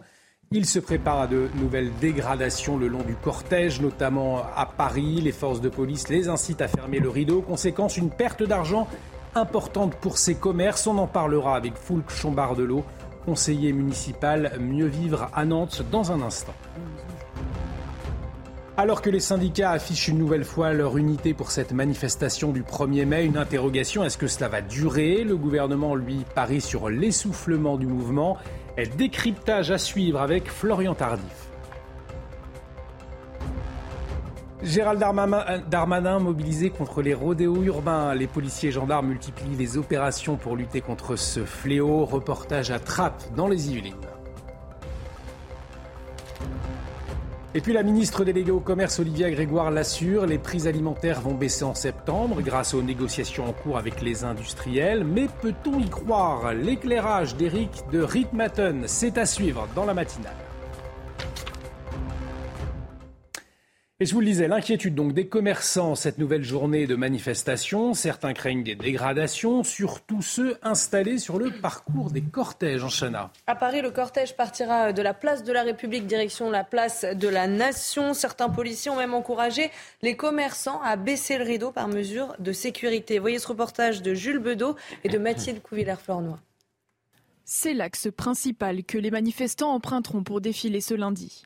Situé entre la place de la République et Nation, le boulevard Voltaire sera animé en ce 1er mai. Les commerçants se préparent aux éventuelles casses. Ce fleuriste, situé sur le boulevard, a fait le choix d'ouvrir partiellement sa boutique. Ben, pour nous, euh, un 1er mai boulevard Voltaire avec les manifestations, ça va être ouverture et fermeture quand, les manifestants vont arriver. Voilà, on perd euh, une bonne moitié de la journée. En termes de chiffre d'affaires, ça vous impacte de moins 50%. D'autres comme lui font le choix de ne pas barricader la vitrine et d'ouvrir leur magasin en matinée seulement. C'est le cas de cet employé. Les policiers nous disent de, de fermer. Comme demain il y a le manif, ils ont dit qu'ils étaient nombreux. Du coup, on va ouvrir le, le matinée. Je vais dire en gros max midi 14h. Pour ce gérant de bar, au contraire, manifestation rime avec chiffre d'affaires. Je rentre à terrasse, je ne laisse pas les chaises dehors, je ne laisse pas les tables dehors, mais les portes sont ouvertes. Euh, c'est tout le monde qui rentre, c'est tout le monde qui prend des bières emportées, c'est tout le monde qui, qui prend des cafés emportés. Cette 13e mobilisation dans la capitale pourrait rassembler entre 80 000 et 100 000 manifestants. Cette crainte des commerçants à Paris, mais également euh, à Nantes, puisque euh, depuis plusieurs années, les commerçants nantais eh subissent des pertes euh, à cause de, ces violences en marge des manifestations. Conséquence, une pétition a été lancée par le parti Mieux Vivre Ensemble pour appeler eh les Nantais à consommer local. Pour en parler, nous sommes en liaison avec Foulque Chambardelot, conseiller municipal Mieux Vivre à Nantes. Bonjour, merci d'avoir accepté notre invitation ce matin. Pour commencer peut-être, est-ce que aujourd'hui vous redoutez une nouvelle fois des violences à Nantes?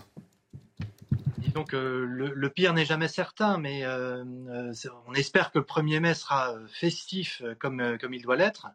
Donc euh, attendons de voir, mais effectivement Nantes a la, la triste réputation d'être devenue la, la capitale de la casse. Donc de ce point de vue-là, nous on souhaiterait que la fête du travail reste reste une véritable fête. Et, et pour cela, euh, la contestation effectivement de la réforme des retraites, elle est, elle est légitime, mais euh, on appelle clairement à la à la à une forme de une, une forme de de refus de la violence. Voilà. Ça, un... Parce que vous, vous, vous le rappeliez, euh, les, en marge des cortèges, des manifestations ces derniers mois, eh bien la, la, la violence a été omniprésente à Nantes et un impact, un impact sur les commerçants. Vous avez lancé d'ailleurs une pétition pour euh, appeler les Nantais à consommer dans le centre-ville. Euh, la situation, elle est vraiment préoccupante aujourd'hui pour les, les petits commerçants dans le centre-ville de Nantes? Oui, tout à fait. notre choix, euh, ça a été d'appeler à acheter Nantais. Donc, on a lancé euh, une tribune avec notre, notre parti euh, qui s'appelle Mieux vivre à Nantes, qui est un parti local d'opposition à, l'équipe de Johanna Roland et, à la majorité qui ne fait rien justement pour les commerçants. Et, clairement, ce qu'on souhaiterait, c'est qu'il y ait un, un, soutien massif de l'ensemble des Nantais. les commerçants aujourd'hui, quand on va les rencontrer, ils sont, ils sont exsangues. Ils en ont, ils ont, ils ont une forme de ras-le-bol. Les images que vous montrez le montrent. Euh, on, a, euh, on a une casse qui est systématique, on a euh, des, un cumul de manifs violentes, on a eu notre-Dame-des-Landes, on a eu la loi El Khomri, on a eu on a eu les gilets jaunes. Et à chaque fois à Nantes c'est plus violent qu'ailleurs. Donc euh, il y a des raisons à tout ça. vous avez une tradition nantaise que, qui me semble contestable, qui consiste à ne jamais déclarer les manifestations en, en, préfecture. Donc du coup les parcours sont pas forcément connus. Les parcours n'évitent pas le centre-ville. Au contraire, ils vont là où il y a le plus de commerçants. Donc ça, c'est, ce serait clairement déjà une, une forme de solution. Euh, et les commerçants eux-mêmes euh, n'en peuvent plus. Les flux, du coup, ne sont pas là. Euh, quand on discute avec certains commerçants, ils nous disent les Nantais ont déserté le centre-ville. Et, et, et, clairement, en termes de chiffre d'affaires, ça s'est ressenti. Donc nous, quand on va les rencontrer, non seulement eux sont, euh, sont désespérés pour certains d'entre eux, et puis pour, euh, je parle même pas de, leur, de leurs salariés qui, qui ont peur de venir travailler. Donc euh, clairement, les, les, commerçants ont besoin d'un soutien massif de la part de, de, de l'ensemble des et com comment inciter justement les, les Nantais à, à, reconsommer chez les, les, les petits commerçants du centre-ville sans avoir peur? Bah, clairement, on a une ville qui est magnifique. Donc, on, clair, on souhaite que les gens reviennent euh, à l'occasion d'événements plus massifs et plus fréquents, euh, d'événements qui soient euh, appuyés par la ville. Alors, on sent que ça a un peu bougé lors du dernier conseil municipal. On s'est battu pour ça et on pense avoir été un peu entendu. Donc, on espère qu'il va y avoir une sorte d'union sacrée pour nos commerçants pour un certain nombre d'événements. La braderie avait été annulée, le carnaval a été annulé et tout ça. bon, le carnaval, on verra s'il sera repris, mais la braderie a été reportée. Donc ça, c'est une bonne nouvelle au mois de juin. Donc on espère que les gens vont se mobiliser. Il y a aussi des chèques cadeaux euh, qui pourraient être euh, euh, plus diffusés. Ce sont des chèques cadeaux qui se dépensent uniquement chez les commerçants nantais. Donc ça, c'est quelque chose qu'on appelle à, diffuser. Donc nous, on lance un appel aux entreprises nantaises pour qu'elles achètent ces chèques cadeaux, mais aussi à la municipalité pour qu'elle en, elle en distribue à ses, à, ses, à, ses propres, à ses propres agents. On a également des, travaux d'embellissement des rues, comme il y a eu énormément de, vous savez, de, grèves liées à la propreté. Donc la, ville a été euh, assez sale pendant, pendant un mois. Ça a complètement scandalisé les Nantais. C'était, la, ville était immonde. Et aujourd'hui, bon, enfin, euh, la ville a retrouvé un visage humain. Donc il faut non seulement que ce soit humain, il faut qu'elle soit belle. Elle, est superbe, cette ville. Elle mérite mieux. Elle mérite une mobilisation de l'ensemble des Nantais. Et je pense que les, commerçants ne demandent pas la charité. Ils demandent qu'on les laisse faire leur travail dans des conditions euh, normales, paisibles. Un grand merci, Foulque Chambardelot, d'avoir euh, accepté notre invitation ce matin sur CNews. Je le rappelle, vous êtes conseiller municipal euh, à Nantes, groupe Mieux Vivre à Nantes. Alors Florian, on le disait, euh, un million et demi de manifestants attendus aujourd'hui dans les rues, beaucoup de syndicalistes, mais c'est peut-être la dernière fois finalement que les syndicats marchent ensemble. Oui, plus que le défi euh, du 1er mai, où on attend, vous l'avez compris, une large mobilisation euh, dans les rues, même si euh, cette dernière pourrait être moins importante que lors de précédentes journées de mobilisation. Le défi pour les syndicats est la journée du 2 mai, c'est-à-dire la marche à suivre suite à cette énième journée de mobilisation. Vont-ils retourner à la table des négociations avec le gouvernement ou vont-ils refuser l'invitation prochaine d'Elisabeth Borne à venir discuter à Matignon avec cette dernière, puisque on le disait au tout début de cette matinale, la Première ministre compte inviter euh, les syndicats dans le courant de la semaine afin d'aborder euh, le volet euh, travail que souhaite aborder le gouvernement. C'est la question principale puisque d'ores et déjà, Laurent Berger, le leader de la CFDT, a expliqué qu'il souhaitait renouer le dialogue avec l'exécutif afin d'aborder plusieurs sujets, le travail, la pénibilité, euh, les carrières longues, le partage de la valeur, autant de sujets euh, qui ont été euh, mis sur la table par le gouvernement récemment. Sophie Binet, elle, la leader de la CGT, a expliqué qu'elle souhaitait tout d'abord se réunir avec les autres syndicats afin d'adopter une marche à suivre commune. Donc vont-ils décider collectivement ou non? À 8 ou non? La question est posée aujourd'hui, alors même que Laurent Berger a expliqué que lui, il ira, c'est sûr. Et on suivra toutes les déclarations aujourd'hui, bien évidemment, euh, sur CNews qui vous fait vivre cette journée de mobilisation euh, du 1er mai. À la une de l'actualité euh, également, ce phénomène qui arrive au beau jour, les rodéos urbains qui pourrissent la vie des riverains et les opérations eh bien, pour contrer ce phénomène se multiplient. La consigne, Chana, a été donnée par Gérald Darmanin au préfet. Et on a suivi des policiers à Trappes, c'est près de Paris, dans les Yvelines. Voyez ce reportage de Florian Paume et de Marine Sabourin. Un groupe d'individus en motocross vient d'être repéré par les policiers motocyclistes. Une partie d'entre eux a pris la fuite à moto, deux ont même abandonné leur véhicule sur le bord de la route. Les policiers sont à leur recherche. Rapidement, une camionnette est repérée. À l'intérieur, quatre individus. Une enquête déterminera s'il s'agit des conducteurs de motocross. Immédiatement, les véhicules sont saisis, une étape sous haute surveillance. Il faut être assez vigilant. On attend le dépanneur pour faire transporter ces véhicules. Mais euh, voilà, on peut avoir euh, des, personnes qui vont chercher à récupérer les motos, euh, notamment quand on est au milieu d'un quartier un peu compliqué. Il peut y avoir une verbalisation, monsieur, c'est pour le... Voiture comme moto, toute la journée, la police de Trappes procède à des vérifications. Nouvelle saisie, cette voiture immatriculée en Pologne. C'est un véhicule euh, qui a été repéré par l'équipage motocycliste euh, en abord de notre contrôle. Ils l'ont euh, conduit jusqu'au point de contrôle ici et c'est un véhicule qui est suspecté d'avoir hier commis des routes motorisés et, fait un refus d'obtempérer. En tout cas, à l'heure actuelle, ce véhicule c'est une sous-location qui n'est pas assurée correctement, donc il va être mis en fourrière et, voilà, et on va pouvoir aussi relever l'identité de l'ensemble de ses occupants.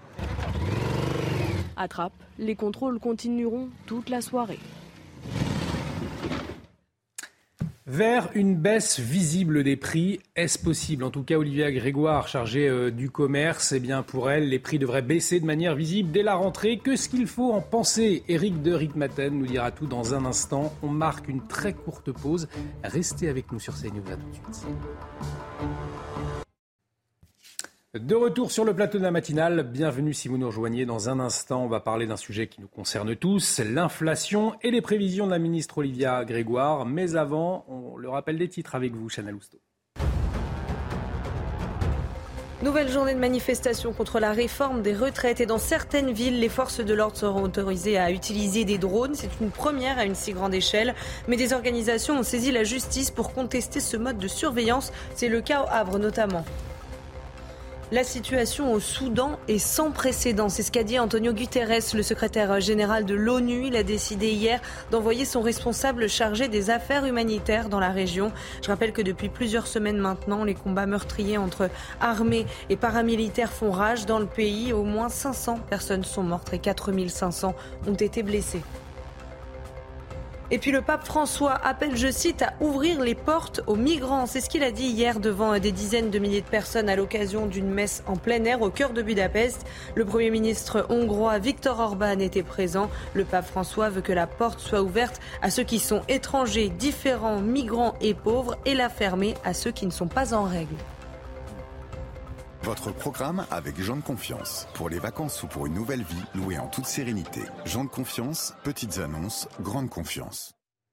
Et nous parlons euh, à présent de l'inflation et des prévisions de la ministre Olivia Grégoire, chargée du commerce. Et selon elle, eh bien, les prix devraient baisser de manière visible dès la rentrée. Alors, Eric, Mm. Qu'est-ce qu'il faut en penser? Bah, Écoutez, il faut en penser que c'est risqué d'avoir une telle prévision parce que d'abord, quand les prix ont explosé, si l'on peut dire, c'est rare de les voir refluer en magasin. Mais que dit le ministre? Eh bien, que les prix de l'alimentaire eh vont vraiment baisser de manière visible dans les rayons dès le mois de septembre. Pourquoi elle dit ça? Parce que les négociations euh, avec les industriels doivent reprendre et vont reprendre, dit-elle, parce que les matières premières commencent à baisser et puis le prix des transports par conteneur également a reflué. Et la ministre eh estime que tout cela doit être répercuté sur les étiquettes donc avant la rentrée des classes. Mais Eric, si eux, les industriels, eh bien, ne jouent pas le jeu, qu'est-ce qui va se passer? Ah ça, vous avez raison de poser cette question, parce que est-ce qu'il faut les menacer? Eh bien, on comprend un petit peu cela d'après ce que dit la, la ministre, Madame Olivier Grégoire. Elle dit tout simplement qu'il faudra peut-être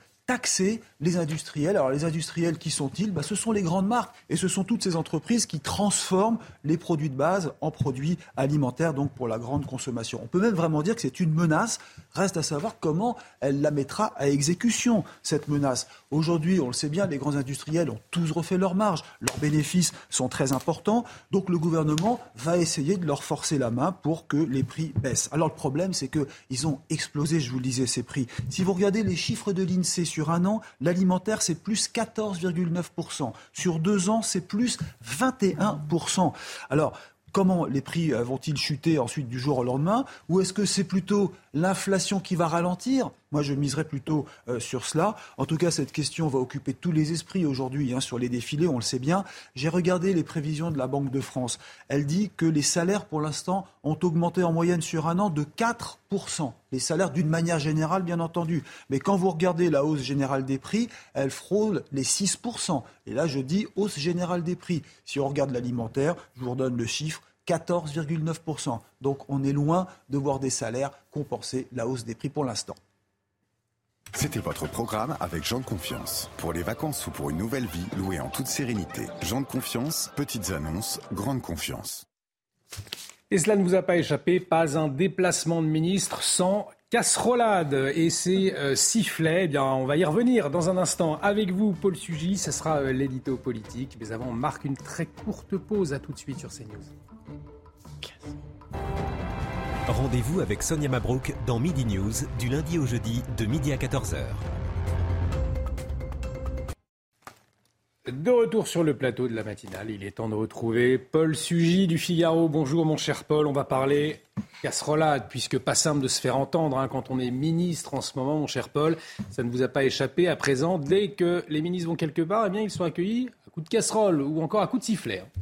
Oui, bah, c'est sûr qu'il doit lui sembler loin, Emmanuel Macron, le temps où il était accueilli par des foules enthousiastes tout au long de ses déplacements de campagne. Je parle de celle de 2017, hein, parce qu'il n'a quasiment pas fait campagne, euh, ni vraiment parcouru la France euh, l'an dernier. Alors aujourd'hui, s'il veut renouer avec ces moments de communion, avec une foule extatique, il est obligé d'aller jusqu'en Chine. Hein. Euh, les dernières images remontent à il y a quelques semaines où on l'avait vu effectivement recevoir un accueil chaleureux. À travers lui, c'était la France tout entière qui était évidemment bien accueillie. Mais enfin, en France, les concerts de casseroles ou autres comités d'accueil assez bruyants, eh bien, euh, sont devenus monnaie courante on y retrouve une forme de tradition médiévale. Vous savez, c'était mm. les grands charivaris. On allait taper des casseroles sous les fenêtres des gens que l'on voulait humilier. C'était pour attirer une forme d'opprobre public sur eux. Euh, et euh, sous la monarchie de Juillet, c'est devenu carrément une vraie manifestation politique. L'humiliation restait la règle, mais on humiliait cette fois-ci un responsable qui s'était déshonoré, par exemple, en se laissant corrompre. Euh, cette fois, on voit que la signification a changé. taper sur des casseroles, au fond, Olivier, c'est dire au président ou au ministre cause toujours tu m'intéresses. C'est recouvrir par le bruit la parole politique de l'exécutif. C'est au fond un face-à-face direct entre euh, la rue et le chef de l'État ou ses ministres. Euh, c'est le 49-3 de la foule. Nos institutions sont ainsi faites que Emmanuel Macron, même sans majorité absolue, pouvait aller jusqu'au bout de sa réforme et euh, jusqu'à sa promulgation sans que rien ni personne ne puisse l'en empêcher. De même d'ailleurs que rien ni personne ne peut l'obliger à démissionner. Mais de la même façon, eh bien rien ni personne ne peut empêcher ceux parmi les Français qui sont en colère de le signifier bruyamment. Ah bon, chapeau, on essaie quand même un peu de les, les empêcher, ces manifestants. On a vu les arrêtés préfectoraux contre les casseroles et les sifflets. Oui, alors c'est là que ça devient effectivement grotesque parce que pour le coup, non seulement, alors c'est bien sûr pénible de devoir assumer à chaque déplacement les images de cette foule qui est venue siffler le ministre ou le président, mais alors vouloir l'empêcher, non seulement ça n'a aucun effet, parce que les caméras du coup se tournent vers ces manifestants qu'on a empêchés d'arriver jusque euh, auprès du président de la République, on s'intéresse justement à cette forme de répression policière euh, soft, si vous voulez, contre les casseroles, les sifflets ou même euh, les cartons rouges que les stadiers confisquaient à l'entrée du Stade de France samedi soir. Donc l'effet de com est le même et ça devient ridicule. D'autant qu'en plus, personne n'ose vraiment assumer les consignes. Le ministre a renvoyé au préfet, le préfet à ses gendarmes, etc. Bon, euh, en plus, le juge s'en mêle et les arrêtés ont été décrétés illégaux. Bref, c'est encore pire. Maintenant, il euh, faut admettre une chose, c'est sûr que c'est pas très sympathique, ni d'ailleurs très intelligent, de taper dans des casseroles. Les mauvaises langues y verront peut-être un symbole de la gauche, vous savez, c'est des objets creux tenus par des manches. Bon, mais euh, quand on a vu les violences et le vandalisme euh, qui ont eu lieu pendant des mois de manifestations à Paris, en région, on se dit qu'au fond, c'est peut-être une forme de contestation un peu plus intelligente et un peu plus signifiante. Elle est bénigne pour tous ceux qui ne sont pas ni ministres ni président de la République, ce qui fait beaucoup de monde, et puis elle est parfaitement non violente. C'est-à-dire qu'il y a quand même un peu plus de sens à aller effectivement signifier bruyamment à l'exécutif euh, son mépris euh, plutôt que d'aller brûler des poubelles ou jeter des pavés sur les policiers. D'accord, Paul, mais quand on est euh, ministre ou, président, justement, qu'est-ce qu'on peut faire? Ah, bah ça, c'est sûr que c'est moins simple. Emmanuel Macron paye d'abord le prix de six années d'arrogance. Et ça, c'est pas seulement sa politique qui est visée, c'est toute sa personnalité, son rapport aux Français. Et à moins de se réinventer complètement, eh bien, on voit mal comment est-ce qu'il pourrait changer ça. Mais enfin, quand on sait sentir un pays, et certains hommes politiques le savent. On trouve parfois des trous de souris. C'est un peu ce qu'a fait à sa façon la ministre de la Culture, Rima Abdelmaluk, quand elle est euh, finalement intervenue par, face, à ses, euh, face à ses comédiens à la cérémonie des Molières qui voulaient l'apostropher. On a vu aussi, dans une moindre mesure, la députée Aurore Berger aller visiter une usine de fabricants de casseroles, la marque Christelle. Bon, c'est pas bête. Ce qu'on se dit, c'est qu'effectivement, dans ces moments-là, eh bien, la politique, c'est aussi parfois l'art de trouver les ressources pour imposer sa marque, malgré effectivement le mauvais accueil qui peut être réservé. On se souvient par exemple euh, de la mauvaise attitude qu'avait eu Benjamin Griveaux lorsque son ministère, vous savez, avait été euh, quasiment éventré hein, par une espèce de tractopelle furieux pendant les manifestations des Gilets jaunes. Bon, bah, lui s'était enfui par la petite porte. C'est peut-être déjà à ce moment-là qu'il avait perdu la course pour la mairie de Paris. Eh bien maintenant, les ministres et Emmanuel Macron sont challengés euh, par cette nouvelle forme de contestation. Il va falloir trouver les ressources pour aller parler à cette foule en colère. Merci beaucoup, Paul. L'édito de Paul Sujet est retrouvé sur notre site www.cnews.fr dans le replay de la matinale. Et puis cette contestation des Français, il en sera euh, certainement question dans l'interview de Laurence Ferrari à 8h15. Laurence Ferrari qui reçoit Camille Chaise, la porte-parole du ministère de l'Intérieur. Une petite respiration à présent, on va parler euh, musique tout de suite.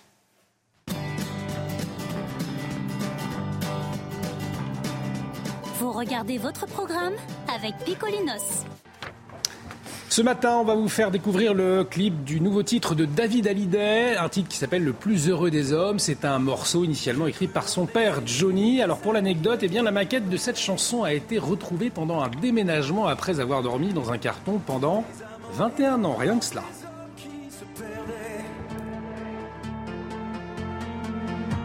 Là où d'autres s'enlisent, je savais où j'allais. Portant ma croyance où tes pas me guidaient. Et pourtant, et pourtant, j'ai failli un instant, une absence, un oubli. Mais j'ai compris.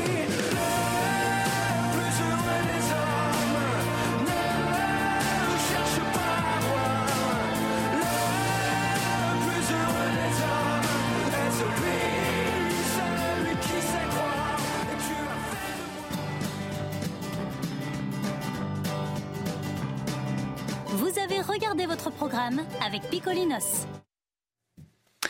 Dans un instant, le journal avec euh, ce premier marqué par une nouvelle mobilisation contre la réforme des retraites. On en parle dans un instant. Mais tout de suite, on va retrouver Alexandra Blanc pour la météo. Problème de pare-brise? Pas de stress. Partez tranquille avec la météo et Point S-Glace. Réparation et remplacement de pare-brise.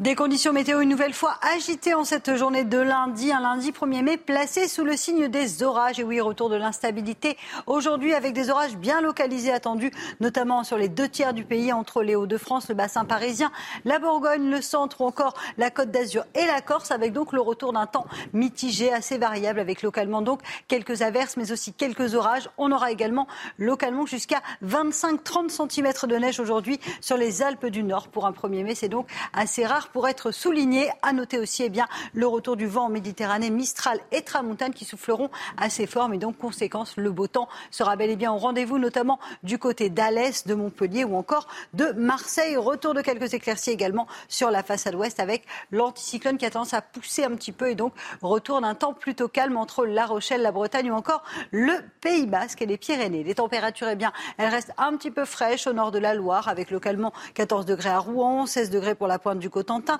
18 degrés à Paris ou encore du côté de Rennes. Et puis c'est presque l'été autour du golfe du Lion, malgré le vent. Je vous le rappelle, avec localement 25 degrés à Marseille ou encore du côté de Montpellier. La suite du programme, eh bien, demain ce sera l'une des plus belles journées de la semaine avec le retour d'un temps assez printanier, malgré tout de même le maintien de quelques nuages sur le nord. Toujours un temps assez variable, assez instable entre le Mercantour et la Corse. Renforcement du vent également en basse vallée du Rhône avec des rafales de Mistral de l'ordre de 80 km par et puis plein soleil sur la façade ouest. Le tout dans des températures à peu près stationnaires, 18 degrés au nord et 22 degrés attendus dans le sud. Et puis à partir de mercredi, ce sera vraiment du beau temps, surtout mercredi qui sera la plus belle journée de la semaine. On en reparlera évidemment. Problème de pare-brise? Pas de stress. Repartez tranquille après la météo avec Point S-Glace. Réparation et remplacement de pare-brise. Bienvenue si vous nous rejoignez dans la matinale. Bon réveil à tous et à la une de l'actualité ce matin, un 1er mai marqué par une nouvelle mobilisation nationale contre la réforme des retraites. Des centaines de milliers de personnes attendues dans toute la France et un important dispositif de sécurité avec la crainte de nouvelles violences en marche des cortèges. 12 000 policiers et gendarmes mobilisés. L'usage des drones par les forces de l'ordre autorisé par plusieurs préfectures pour surveiller les manifestations, une première à si grande échelle, mais des organisations ont saisi la justice pour contester ce mode de surveillance. Le Rassemblement national, lui, se réunit au Havre aujourd'hui pour la fête de la Nation. Jordan Bardella estime que la ville pourrait devenir RN. Édouard Philippe lui a répondu non. On va rejoindre Rio Usaï sur place. Le pape François achève sa visite en Hongrie avec un appel en faveur des migrants, un appel au cours de la messe devant des milliers de personnes dont Viktor Orban, le Premier ministre hongrois, réticent à l'accueil massif de migrants pour préserver la civilisation chrétienne. Nouvelle journée donc de manifestation nationale contre la réforme des retraites. Des centaines de milliers de personnes vont se rassembler partout en France, Chana. Et 5 000 policiers et gendarmes seront euh, déployés dans la capitale, 12 000 au niveau national. Un dispositif de sécurité conséquent pour une manifestation euh, particulière. Maureen Vidal. une fête du travail, synonyme de lutte contre la réforme des retraites. En cette 13e journée de mobilisation intersyndicale, 380 actions sont attendues sur le territoire, des manifestations qui regrouperont entre 500 à 650 000 personnes. Une journée qui risque d'être mouvementée. Ce 1er mai 2023 sera un 1er mai tendu et une manifestation difficile, sans aucun doute, avec un noyau dur de radicaux euh, qui, comme d'habitude, euh, vont profiter de cette manifestation euh, pour agresser, casser. Positionnés autour du cortège, 12 000 policiers et gendarmes seront mobilisés, soit 500 de plus que le 13 avril dernier. Dans la capitale, entre 80 et 100 000 manifestants devraient être présents, dont 1000 éléments à risque. On commence à bien connaître leurs techniques, mais pour autant, ils sont difficiles techniquement à travailler. Euh, donc c'est mettre des unités lourdes un peu en arrière du décor pour gérer la manifestation et bien sûr mettre des unités qui sont des unités d'intervention et d'interpellation. Pour renforcer le dispositif, depuis le 19 avril, un décret autorise l'usage de drones de surveillance aux forces de l'ordre, une technique qui sera utilisée dans les métropoles. L'emploi des drones, on va en parler dans un instant. Mais avant, euh, Florian, dans les rues, un million et demi de manifestants attendus. Hein. C'est le chiffre avancé en tout cas euh, par les syndicats. Euh, preuve, s'il en fallait une, que le gouvernement, eh bien, il peine à tourner la page. Oui, Olivier, j'espère que le gouvernement ne manque pas de souffle également, car avant de pouvoir tourner la page, il a plusieurs haies à passer. La première d'entre elles est cette journée de mobilisation, énième journée contre la réforme des retraites est que le gouvernement devrait passer sans trop de difficultés, puisqu'il faut s'attendre certes à une large mobilisation euh, dans les rues, mais la lassitude des Français et les possibles débordements risquent d'avoir raison euh, du mouvement contre la réforme de retraite qui ne peut euh, que s'essouffler, selon moi, progressivement, à moins que l'exécutif, vous le voyez, ne se prenne les pieds dans la seconde haie. Ça sera le 3 mai prochain, donc mercredi, le Conseil constitutionnel doit rendre sa décision concernant le second RIP proposé par des parlementaires de gauche afin de revenir à un âge légal de départ à la retraite à 62 ans. Il y a peu de chances pour l'heure, Olivier, euh, que ce second rythme soit validé euh, par les sages du Conseil constitutionnel pour les mêmes raisons évoquées lorsque ces derniers ont retoqué le premier rythme proposé le mois dernier. Il restera alors une dernière haie que vous avez vue et elle, elle est de taille le 8 juin prochain lors de la niche parlementaire des députés Elliott. Ces derniers vont proposer une proposition de loi pour demander l'abrogation de la réforme, proposition qui pourrait être validée donc et adoptée par les députés à l'Assemblée nationale, mais il restera pour ce texte une haie pour lui également, celle du Sénat. Merci beaucoup euh, Florian, c'était tout à fait clair. On en parlera avec notre invité à 8h30, Pascal Lagru, secrétaire général Force ouvrière euh, du Rhône. On vous en parlait dans certaines villes, les forces de l'ordre seront autorisées donc à utiliser des drones hein, pendant les manifestations. Chana, euh, c'est une première à une si grande échelle. Oui, alors comment vont-ils être utilisés et dans quelle mesure? On voit ça avec Maureen Vidal et Clémence Barbier. Leur première utilisation a été testée le 22 avril dernier par les forces de l'ordre. Des drones pour surveiller la manifestation contre le projet de la construction de l'autoroute A69 et qui seront de nouveau déployés ce 1er mai dans plusieurs régions de France. Ça va nous aider sur plusieurs plans, notamment sur euh, le maintien de l'ordre, en gestion de foule, euh, puisqu'on va pouvoir euh, peut-être anticiper le regroupement d'éléments ultra et de black blocs, peut-être potentiellement aussi les suivre pour utiliser ces drones, plusieurs mesures sont à respecter par les forces de l'ordre.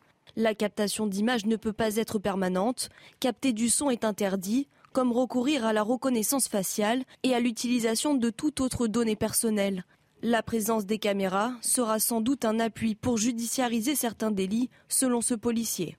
Les gens qui, commettent des exactions, vous savez très bien, il y a un sentiment d'impunité, avec souvent justement euh, euh, des éléments constitutifs d'infraction qui sont assez faibles au regard de la magistrature. Le drone et l'exploitation d'images, dès lors qu'elles seront encadrées, peuvent être justement plutôt utiles pour pouvoir euh, très précisément désigner des personnes et dire réellement qu'elles étaient là, à cet endroit-là, à ce moment-là, en train de commettre tel délit. L'usage de ces caméras aéroportées par les forces de l'ordre a été autorisé en décret le 19 avril dernier.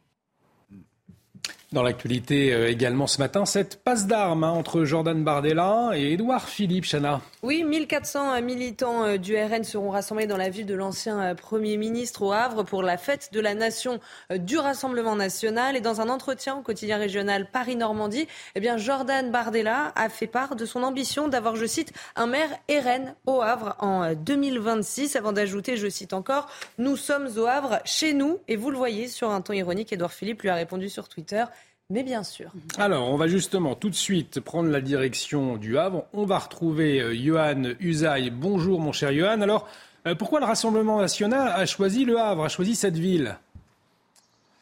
Bonjour Olivier. Eh bien évidemment, euh, c'est un choix qui est très politique. Le Havre, qui est une ville ouvrière, une ville populaire, et vous l'avez entendu à l'instant, qui est la ville d'Édouard Philippe. Le Havre, qui a longtemps été une ville communiste, un bastion que le Rassemblement national aimerait bien faire tomber effectivement en 2026 lors des prochaines élections municipales, car euh, on le sait, euh, la gauche a en grande partie perdu l'électorat ouvrier depuis de nombreuses années au profit du Rassemblement national. Le Havre, la Normandie, l'ouest de la France, généralement une terre de conquête pour le Rassemblement national qui y réalise des scores inférieurs à sa moyenne nationale. Dans cette ville, dans la ville du Havre, par exemple, Marine Le Pen n'est arrivée qu'en troisième position au premier tour de la dernière élection euh, présidentielle. Voilà pour les symboles. Le slogan, à présent, le Rassemblement national va depuis cette ville du Havre lancer une campagne autour de la paix sociale en référence aux 100 jours d'apaisement voulus par le président de la euh, République. Marine Le Pen qui va faire passer un, un message, selon elle, Emmanuel Macron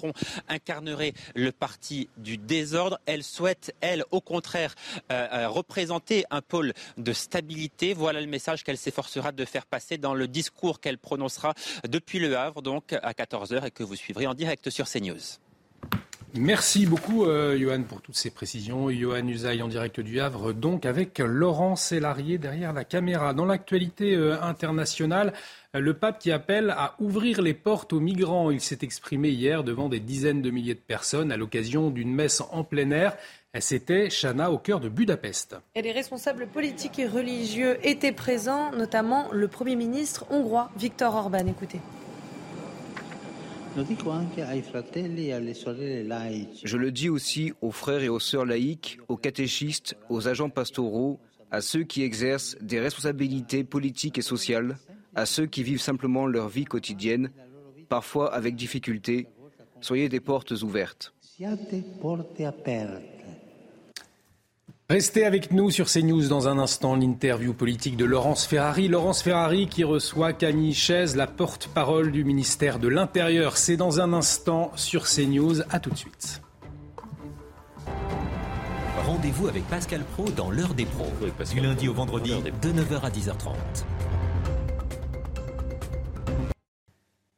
Et de retour sur le plateau de la matinale, bienvenue si vous nous rejoignez dans un instant. Laurence Ferrari Oswa Camiches, porte-parole du ministère de l'Intérieur. Mais avant, le rappel des titres avec vous, Chana Lousteau.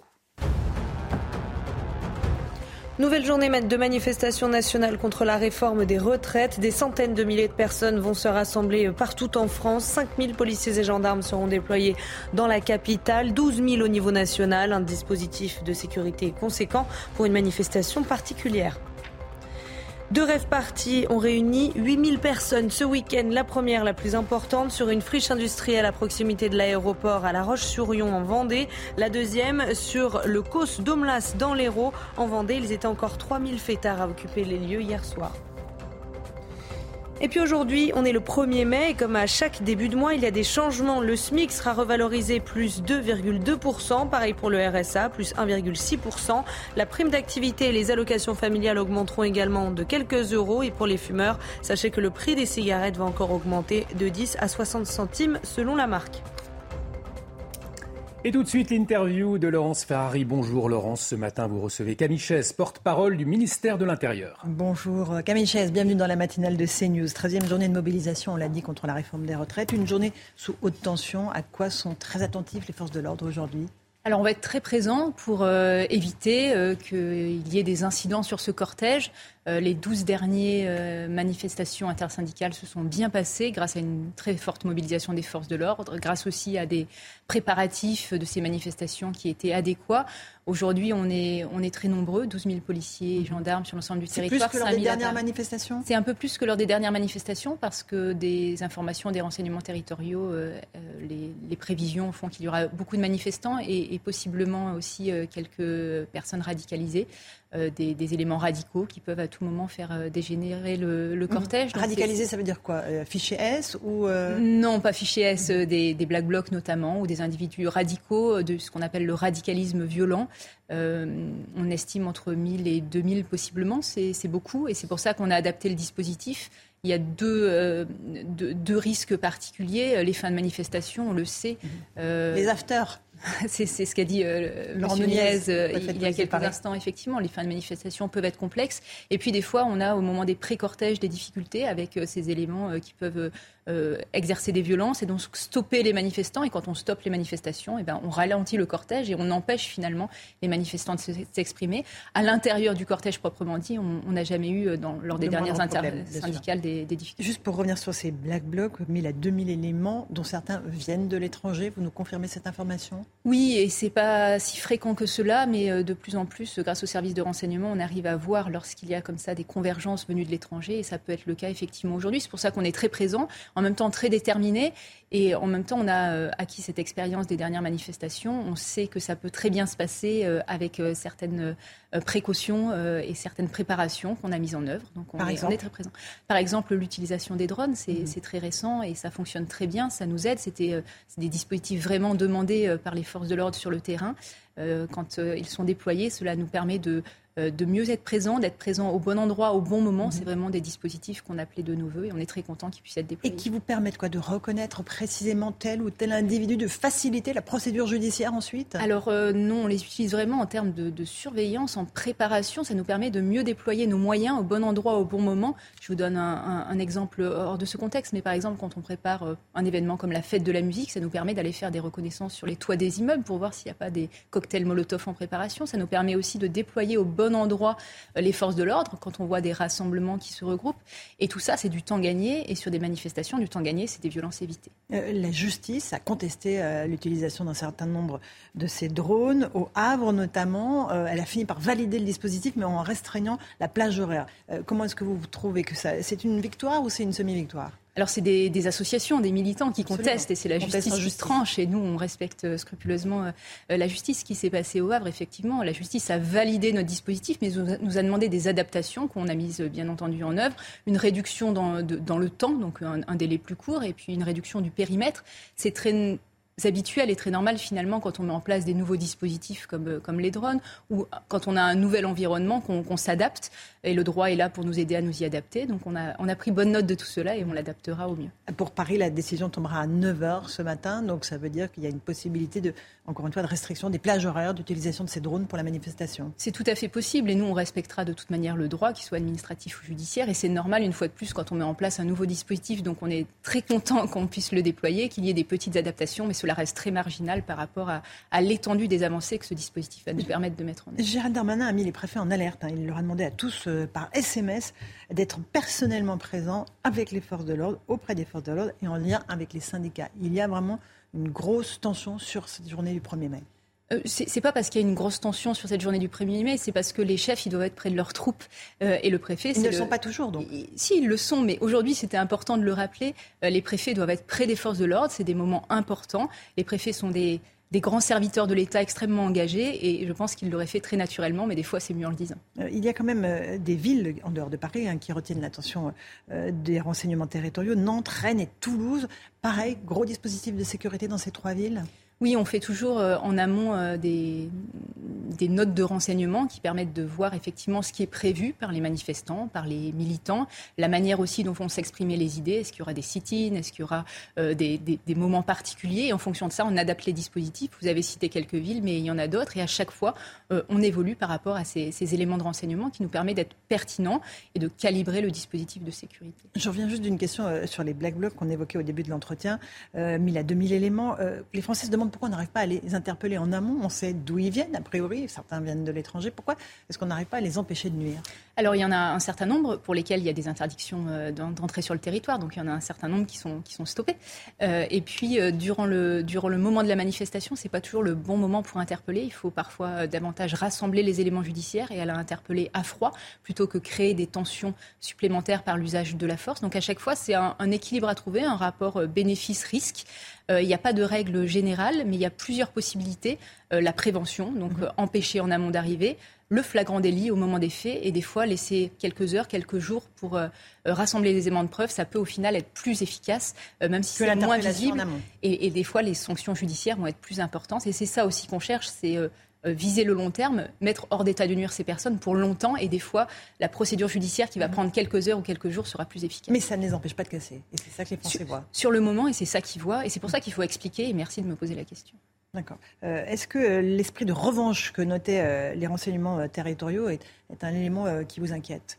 Ça fait partie des... dans cette manifestation, d'après cette note. Ça fait partie des, éléments, euh, effectivement, qui font qu'on a, on a réalisé un, dispositif un peu plus important que lors des dernières intersyndicales, et ce sur quoi on est particulièrement attentif, effectivement. Autre euh, journée à haut risque, c'était celle de samedi soir et la finale au Stade de France euh, de la Coupe de France.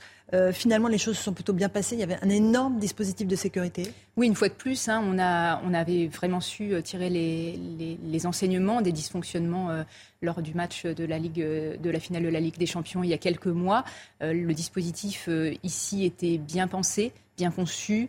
Euh, bien exécuté aussi par les forces de l'ordre. Donc on peut s'en réjouir. Chaque fois que ça se passe bien, on est, on est heureux de ce dispositif. Et pour nous, c'était important. On voit que le sport peut être une fête. À l'approche de la Coupe du Monde de rugby, à l'approche des Jeux Olympiques, on voit qu'on a on a su tirer les leçons du passé, qu'on sait se réinventer. Vous tout parlez de la finale de la Ligue des Champions. On sait se réinventer, on sait travailler autrement, on sait mettre en place des dispositifs où euh, les gens peuvent être heureux, assister à un match, faire la fête, et c'est ça qu'on attend aussi du sport, tout en ayant une sécurité garantie, et c'est ça qu'on va continuer à faire dans les mois à venir. Le match n'a pas été politisé, comme le redoutaient certains. On n'a pas entendu euh, énormément de sifflets contre le chef d'État, pas de carton rouge brandi. Ça aussi, c'est en raison du dispositif de sécurité, ou c'est juste le sport qui a repris le dessus? Ça, j'ai pas trop d'avis sur la question, si vous voulez, mais ce que je sais, c'est que le dispositif de sécurité y a participé en, permettant un certain, nombre, de choses à l'extérieur du stade, mais pas à l'intérieur, en scindant bien euh, les débats politiques, militants euh, du sport, et c'est ça qu'il faut faire. Les déplacements du chef de l'État restent compliqués sur le terrain. Euh, ils sont très gourmands en effectifs de l'ordre. les préfets ont multiplié les périmètres de sécurité dans les villes dans lesquelles seront le président. Euh, avec une contestation sur euh, l'utilisation d'un certain nombre d'articles tirés d'une loi antiterroriste. Est-ce qu'il faut arrêter d'utiliser ce type de dispositif? Alors les périmètres de sécurité, il y en a, il y en a toujours, il y en a toujours eu. Euh, la question c'est quel calibrage pour tout cela? Et là, une fois de plus, on est sur, un équilibre. On a au sein du ministère de l'Intérieur et des Outre-mer une direction en charge des, libertés publiques et des affaires juridiques qui, qui nous a alertés en fait effectivement sur euh, le fait que ces périmètres devaient être bien calibrés pour éviter tout contentieux. Donc je pense que les préfets en ont pris effectivement bonne note. Alors vous revenez de Mayotte. Vous y étiez jusqu'à hier et c'est très important pour nous de euh, vous nous raconter ce qui se passe là-bas. 1800 policiers et gendarmes qui sont toujours sur place dans le cadre de l'opération Wambouchou pour la destruction de bidonvilles et contre l'immigration clandestine. On a l'impression que l'opération est complètement engluée en, raison de la justice. Que se passe-t-il sur le terrain exactement? Alors pas du tout. pas du tout engluée. Cette opération, au contraire, la députée il y a il y a plusieurs semaines maintenant. Elle va continuer de longues semaines, plusieurs mois. C'est avant tout une opération de sécurisation pour lutter contre la délinquance. On a des taux de criminalité très importants, des homicides qui ont beaucoup augmenté, des vols avec armes blanches, par exemple. Récemment, on a dû fermer des écoles parce qu'il y avait des caillassages, des intrusions. Il y a vraiment un niveau d'insécurité important. Et donc, le but de cette action de police et de ce renforcement des forces de l'ordre, plus 500 policiers en renfort, euh, policiers et gendarmes en renfort, euh, le but, c'est de retrouver euh, le calme et la paix publique à Mayotte. C'est ça vraiment l'objectif de, de, ces délinquance. Donc ça, Lutte contre la délinquance. Mais tout est lié, en fait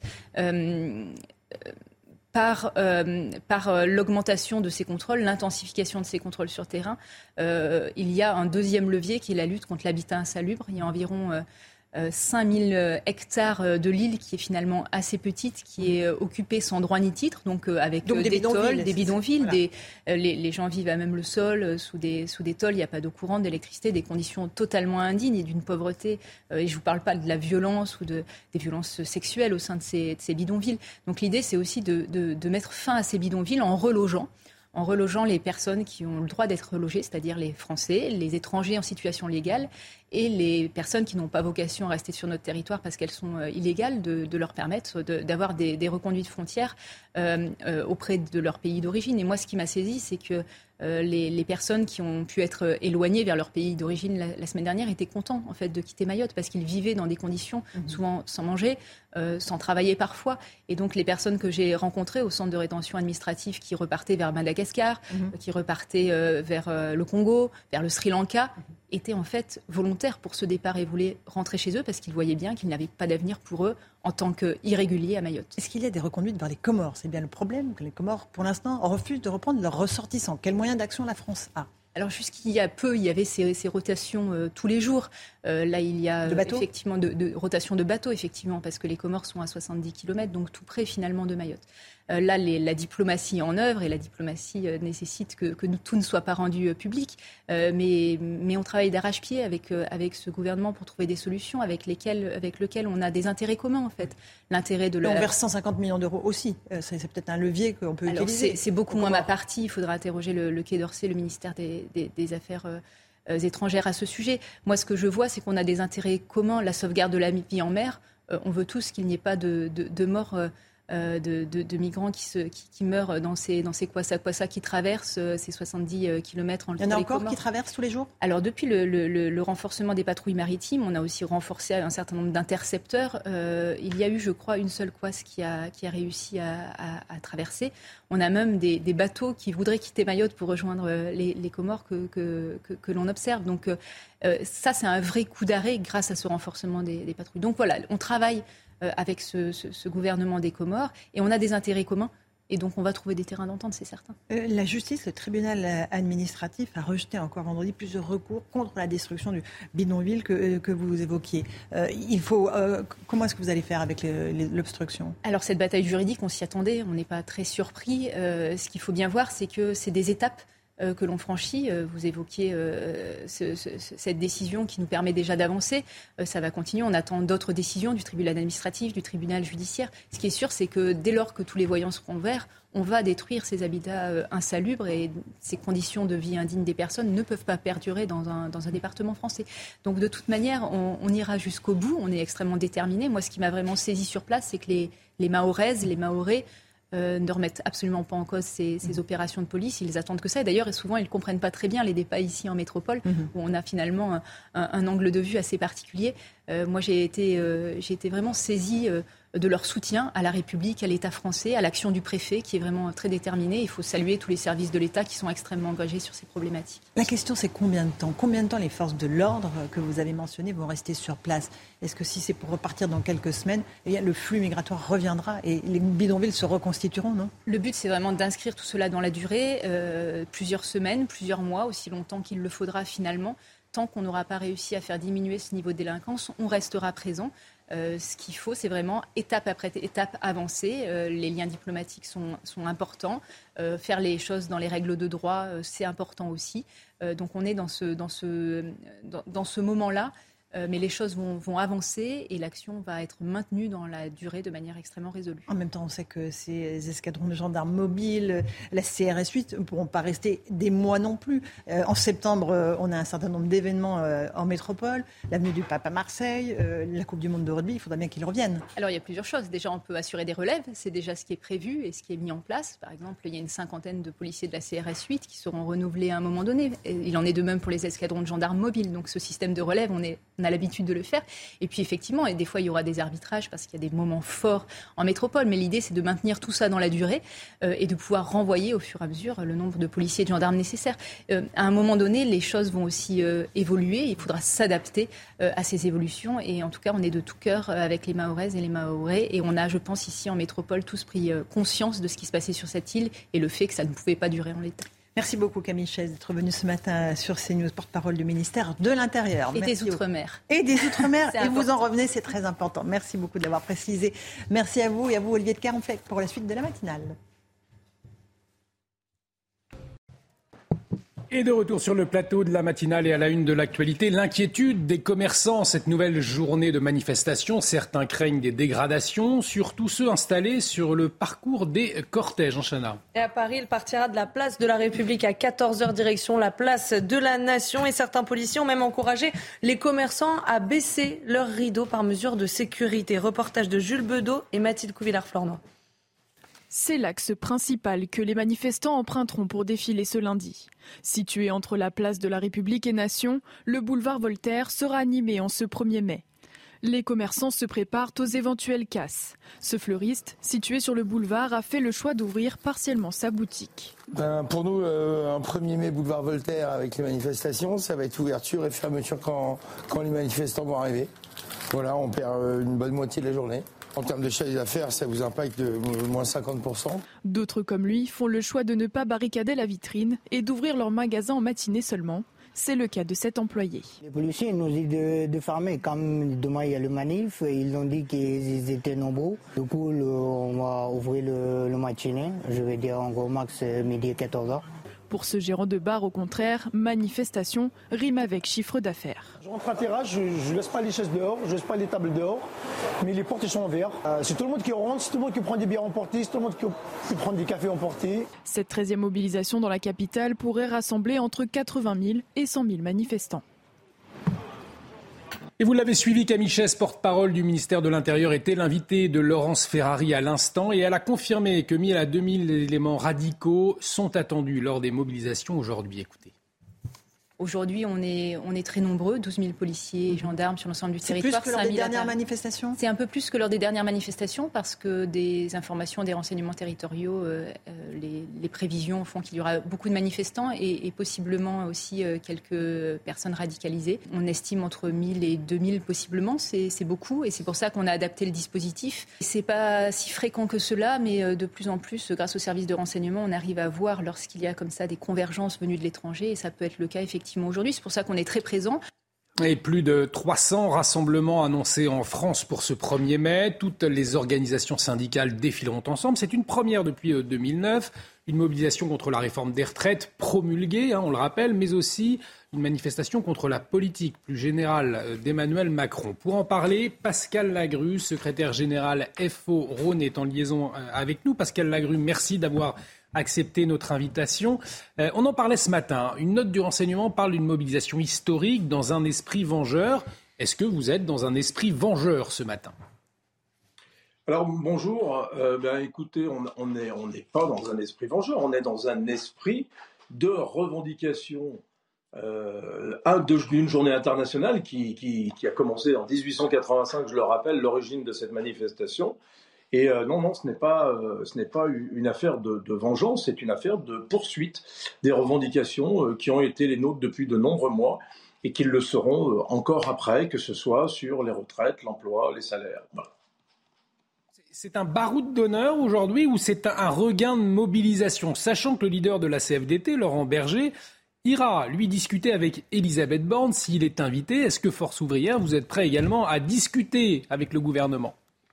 Alors, une discussion reste une discussion, mais euh, je vous rappelle que, à EFO, notre ADN euh, a toujours été la négociation, et euh, pour le coup, nous n'avons encore pas décidé de notre attitude. le choix qu'a fait Laurent Berger de déjà dire qu'il y allait reste son choix et nous le respectons. Aujourd'hui, nous sommes en intersyndical. Nous, devons, nous devons encore toujours faire entendre notre voix. il n'est pas question de baroud d'honneur. je ne vais pas vous faire un détail, un catalogue de ce qui est en cours. Mais euh, sachez qu'un certain nombre euh, de, process sont toujours euh, vers la voie de la contestation de cette réforme des retraites, qui, je le rappelle, n'illustre en aucun cas une quelconque justice sociale. On observe, c'est vrai, l'unité des syndicats depuis le début du mouvement. du coup, qu'est-ce qu'il en est de cette unité? Est-ce que ça sent la fin? Est-ce qu'elle va continuer selon vous? Alors, moi, selon, selon, vous savez, la Confédération FO, on a le regard de tous les départements. Vous voyez, aujourd'hui, les secrétaires confédéraux dont je fais partie sommes dans les départements aux, côtés des équipes syndicales FO qui vont euh, euh, marquer de leur présence ces cortèges. Euh, non, pour le coup, il y aura une intersyndicale, sachez-le, après, après le 1er mai. Et l'intersyndicale dont vous faites état, l'unité, aujourd'hui, il n'y a rien qui tend à dire qu'il n'y aura pas de poursuite d'unité. L'intersyndicale est toujours là. Euh, c'est quand même euh, assez unique. Et euh, surtout, ce qui est unique, c'est ce 1er mai qui, je le rappelle, prendra une forme et un contenu qui sera cinq fois supérieur à un 1er mai traditionnel. Alors, une mobilisation notamment contre la réforme des retraites, je le rappelle, qui a été pourtant été promulguée. Votre objectif aujourd'hui, ça reste le retrait de cette réforme? L'objectif est, euh, encore une fois, notre boussole a toujours été et sera toujours les, la défense des intérêts matériels et moraux des salariés. Pour notre part, les retraites, bien évidemment, la retraite est, un point d'orgue, mais euh, tous les sujets ne cesseront d'être défendus par, notre organisation euh, en, particulier. Donc, nous poursuivrons effectivement. Quand je vous dis qu'il y aura cinq fois plus de manifestants et de manifestantes euh, que pour un 1er mai, on va dire euh, en format normal et non pas avec cette réforme des retraites qui, qui, nous occupe depuis de nombreux mois, euh, fait que la contestation se poursuit tout simplement aujourd'hui. Enfin, vous avez vu quand même qu'au Stade de France, samedi, Emmanuel Macron est quand même un peu fébrile d'aller rencontrer les joueurs dans un couloir d'un stade et, n'ose même pas euh, venir, venir euh, euh, se faire voir devant les femmes et les hommes qui sont rassemblés pour un événement sportif. ça traduit quand même beaucoup de choses. C'est aussi une, mobilisation générale contre la politique d'Emmanuel Macron? Alors, je vous rappelle que nous, organisations syndicales, nous ne faisons pas de politique au sens littéral. Notre, notre, notre ADN, c'est de porter la partie sociale, la partie euh, droit, euh, des salariés dans leur quotidien professionnel. Donc euh, nous, nous, regardons la, politique des menée du gouvernement sur tout ce qui concerne les affaires sociales et les affaires syndicales, les droits des femmes et des hommes au travail. le, reste de la politique, ce n'est pas notre affaire. Nous, on ne confond pas l'intérêt général et l'intérêt collectif, sachez-le. En tout cas, c'est vrai que l'appel des syndicats au Stade de France samedi dernier a fait un peu un flop, on peut le dire. Ça n'a pas été euh, très suivi par euh, les euh, supporters présents. Est-ce que vous, comptez toujours sur le, soutien des, travailleurs français ou est-ce que vous, craignez qu'ils vous lâchent? Vous savez, aujourd'hui, les, faits sont têtus. on a quand même, quand vous dites craignez qu'ils vous lâchent, j'ai envie de vous dire non, puisque nous, nous, nous prolongeons ni plus ni moins, nous sommes les représentants des femmes et des hommes au travail. Donc en, ayant toujours euh, plus de 65% de salariés qui sont contre cette réforme et près de 90% de, citoyens au sens large de, cette retraite sur euh, l'absence de, contenu de cette retraite, si ce n'est euh, que quelques mesures couperaient, mais qui n'ont pas de sens et pas d'identité, d'identification de, ce que sont les Français au travail, eh bien oui, il y a toujours, nous, continuons, entre guillemets, portés bien évidemment par les femmes et les hommes qui nous soutiennent. Avant de vous libérer, peut-être un, dernier mot. Beaucoup redoutent des violences aujourd'hui. Finalement, les, radicaux, est-ce qu'ils ne sont pas vos pires ennemis en, étouffant vos revendications? Alors, les radicaux, euh, on, a déjà eu plusieurs fois l'occasion de s'exprimer, mais je vais vous le redire encore une fois pour ce 1er mai, et vous avez raison d'aborder le sujet.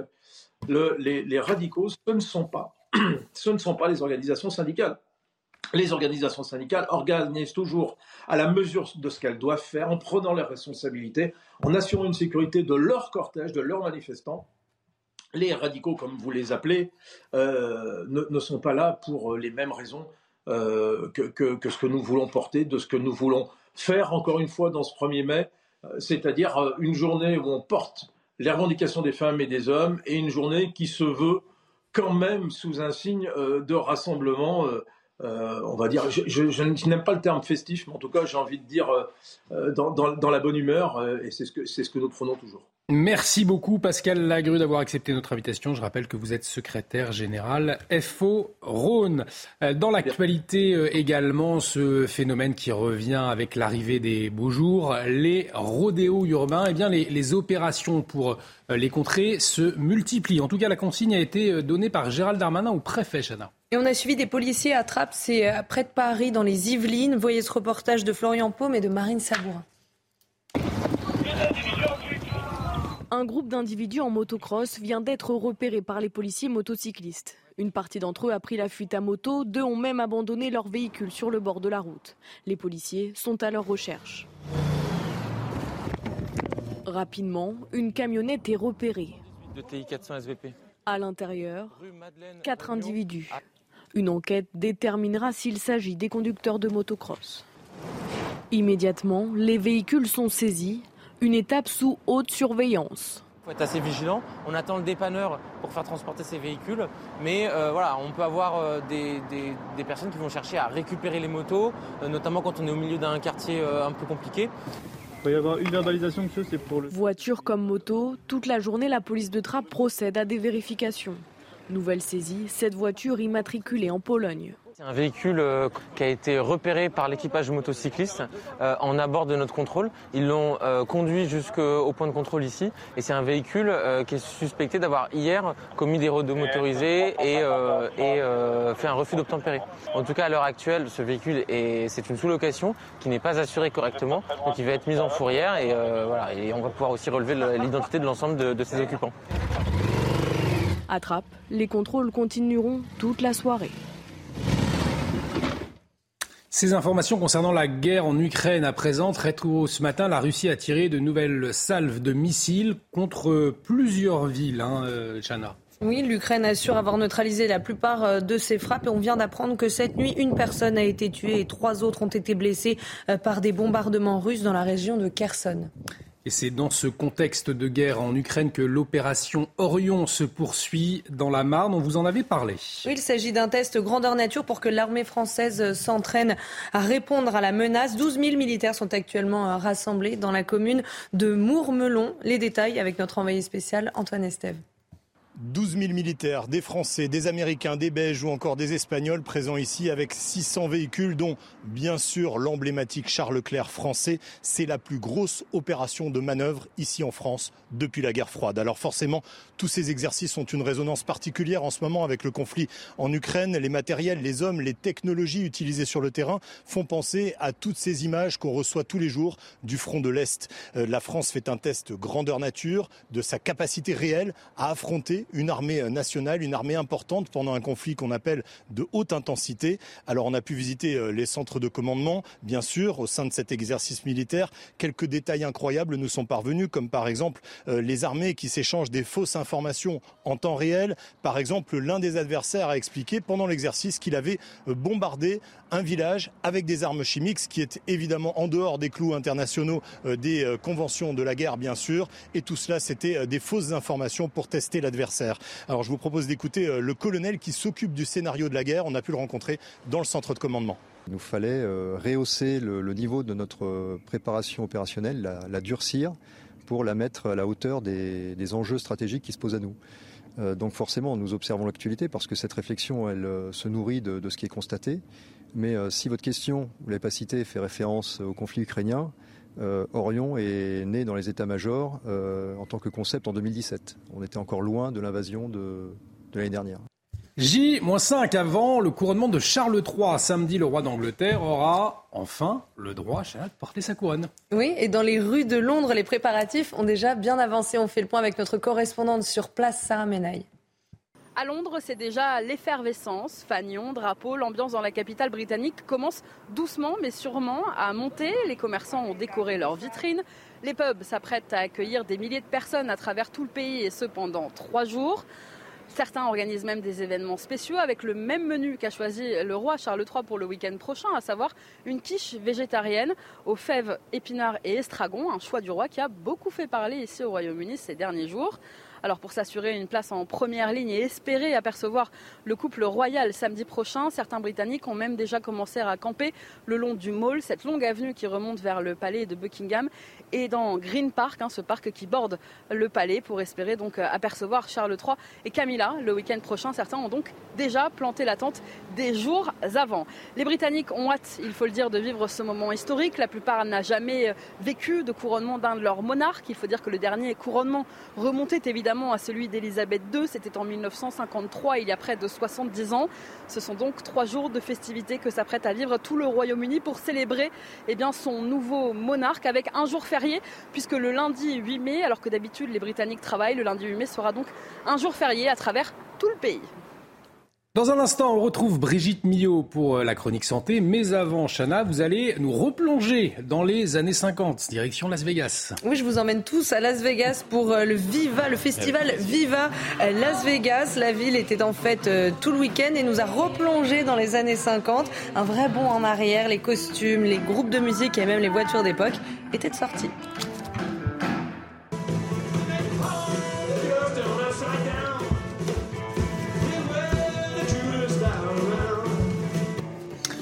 Ah, c'était une belle époque. Hein, euh, Ça vous rappelle de bons souvenirs, Olivier Ah, je... je... savais que vous alliez me faire la blague. Allez, chose promise, chose due. On vous attend. Brigitte Millot, tout de suite, c'est la chronique santé.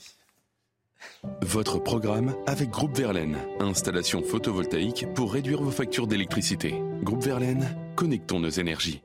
Bonjour docteur Millot. Bonjour. Alors aujourd'hui, on en parlait ce matin, le prix de cigarette augmente. Alors pour commencer, Brigitte, peut-être un, petit rappel hein, sur euh, la composition d'une cigarette bon, Une cigarette, c'est simple, hein, c'est une véritable usine chimique. Hmm. C'est euh, plus de 4000 substances chimiques dans une cigarette. Euh, soit plus de 70 substances cancérogènes. Je vais pas toutes vous les décrire, hein, mais je vous en ai mis quelques-unes. Il y a du toluène, il y a, il y a Arsenic, ammoniac. Pardon? Arsenic, ammoniac Oui, DDT, enfin, il y, en a 4000, donc voilà. Euh, il y a de la nicotine aussi, qui ne fait pas partie des substances cancérogènes. Mais enfin, voilà. Et la nicotine, c'est ce qui vous piège, c'est ce qui vous rend addict. Il faut quand même comprendre que la cigarette, c'est la pire des addictions. Hein. C'est plus difficile de faire un sevrage de, de, tabac que de faire un sevrage de cocaïne ou d'héroïne. C'est vraiment très addictif. C'est pour ça qu'il ne faut jamais commencer. Euh, et justement, sur le tabac, on a appris beaucoup de choses, euh, notamment la je m'adresse aux petits fumeurs, ceux qui se disent Oh, je fume pas beaucoup, c'est pas très grave, etc. Eh bien, je vous propose d'écouter le docteur Jean-Baptiste Méric de l'INCA, l'Institut national contre le cancer, et vous verrez que même avec une cigarette, aïe aïe aïe. Ces effets négatifs s'observent dès une consommation minimale d'une cigarette par jour. Fume et plus on fume longtemps, plus le risque de cancer est élevé. Seul moyen de se protéger, l'arrêt total et définitif du tabac. Donc on le voit, hein, dès une cigarette par jour. Ce qu'on a appris aussi, euh, c'est que la durée est très importante. Regardez, si vous doublez la quantité, vous multipliez les risques d'effets négatifs sur la santé par deux. Si vous doublez la durée, vous les multipliez par 22. Je vous ai fait un petit calcul tout simple, enfin tout simple, un petit calcul. Vous allez voir euh, à quel point ça change une cigarette par jour pendant 27 ans, c'est-à-dire l'équivalent de 10 000 cigarettes. C'est pareil qu'un paquet par jour pendant 15 mois. Donc il faut réellement s'arrêter. La durée compte énormément. Donc, quel que soit votre âge, il faut penser à s'arrêter. Et puis, même si c'est un échec, c'est pas grave. Chaque échec vous rapprochera de la réussite. Donc, toutes les méthodes sont bonnes pour arrêter. Il faut absolument penser à vous arrêter quand on voit à quel point la durée compte. Alors, on va le rappeler, hein, on n'aime pas trop euh, être anxiogène ici, mais le tabac, c'est quand même 75 000 morts par an.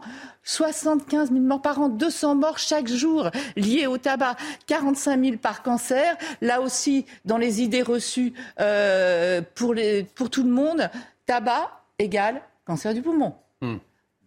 En fait, c'est 17 cancers qui sont liés au tabac. C'est pas juste le cancer du poumon, c'est 17 cancers. 80% des cancers du poumon. Là aussi, il y en a qui vous disent "Ah mais je connais quelqu'un qui a jamais fumé et qui a eu un cancer du poumon." C'est vrai. Il y a 20% des cancers du poumon qui ne sont pas liés au tabac. Mais il y a 80% des cancers du poumon qui sont dus au tabac. 70% des voies aérodigestives et 50% des cancers de la vessie. C'est la cause la plus fréquente du cancer de la vessie. Et après, il y a, c'est la première cause aussi cancer du pancréas, du foie, de l'estomac, euh, du côlon, du sein. Enfin, voilà. voilà. Donc, il faut bien comprendre qu'il y a 17 cancers liés au tabac. Il ne faut pas penser que poumon dès qu'on pense euh, tabac. C'est pas que le cancer du poumon. Ensuite, il y a toutes les maladies cardiovasculaires. C'est la première cause d'AVC, d'infarctus du myocarde. Parce que non seulement ça agit, c'est l'ennemi numéro un des vaisseaux, mais ça agit aussi sur la coagulation du sang. Donc le sang va devenir plus visqueux. Donc il, ça va boucher les petites artères. Hein. Euh, après, c'est évidemment toutes les maladies pulmonaire, hein, euh, mmh. BPCO, bronchopneumopathie chronique obstructive, mais aussi l'emphysème, etc. De toute façon, et puis c'est aussi la vie au quotidien. Parce que le tabac, c'est pas que les maladies. Ça vous gâche la vie au quotidien. Quand on fume, on est toujours, d'abord, on est toujours dans le stress puisqu'il faut la première, il faut les autres, etc. Quand on se réveille le matin et qu'on fume une cigarette, c'est pas par plaisir, hein, c'est par besoin. Hein. Hmm. Euh, et puis surtout, vous êtes toujours fatigué. Parce qu'en fait, le monoxyde de carbone, c'est un gaz du tabac. Il pique l'oxygène euh, dans vos globules rouges. Donc vous êtes toujours en hypoxie, donc vous êtes toujours fatigué. Euh, c'est la première cause de déchaussement dentaire. Euh, il y a une étude qui a montré que ça faisait tomber les seins. Oui, mesdames. Donc c'est important aussi de le savoir. Ça pourrait être aussi une bonne raison pour s'arrêter. Toutes les raisons sont bonnes, de toute façon, pour s'arrêter. Mais quand je vous dis au quotidien, ça multiplie le vieillissement de la peau par 100. Donc il faut penser à toutes ces choses-là. C'est pas que la peur de la maladie, c'est aussi avoir une, une, vie plus agréable au quotidien. Et ça, c'est important d'y penser. Par exemple, chez un non-fumeur, vous avez une bronchite, ça dure 7-8 jours. Chez un fumeur, ça dure trois semaines, un mois, euh, plusieurs semaines, voilà. C'est vraiment cette qualité de vie. Et surtout, ce qui est important, c'est de comprendre que quel que soit votre âge, quand vous vous arrêtez, vous récupérez tout. Enfin, sauf s'il y a un des 17 mmh. cancers, malheureusement, et sauf l'emphysème aussi. L'emphysème, c'est la destruction des alvéoles. Mais sinon, tout le reste, vous allez le récupérer et vous allez vous sentir mieux vraiment au quotidien. Donc, enfin, vraiment, voilà. Quel que soit l'âge, il faut s'arrêter. Et même si ça marche pas tout de suite, ça marchera un jour. Donc arrêtez-vous. Et évidemment, le mieux, c'est de ne jamais commencer. C'était votre programme avec Groupe Verlaine. Isolation par l'extérieur avec aide de l'État. Groupe Verlaine, connectons nos énergies. On arrive au terme de cette matinale. Merci de nous avoir suivis. Merci Chana Lousteau, merci Brigitte Millot, merci Florian Tardif, merci Alexandra Blanc, merci Eric de Ritmaten. N'oubliez pas votre petit brin de muguet, Alexandra. Mhm. Je reviendrai demain matin avec. On a hâte de savoir.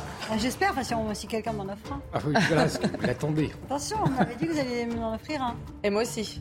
On attend. Chose promise, chose due. Je me suis engagé. Je me suis engagé à offrir un brin de muguet à tout le monde voilà, il va falloir que Demain je matin, on sera là avec votre muguet que vous avez offert. Allez, c'est parti.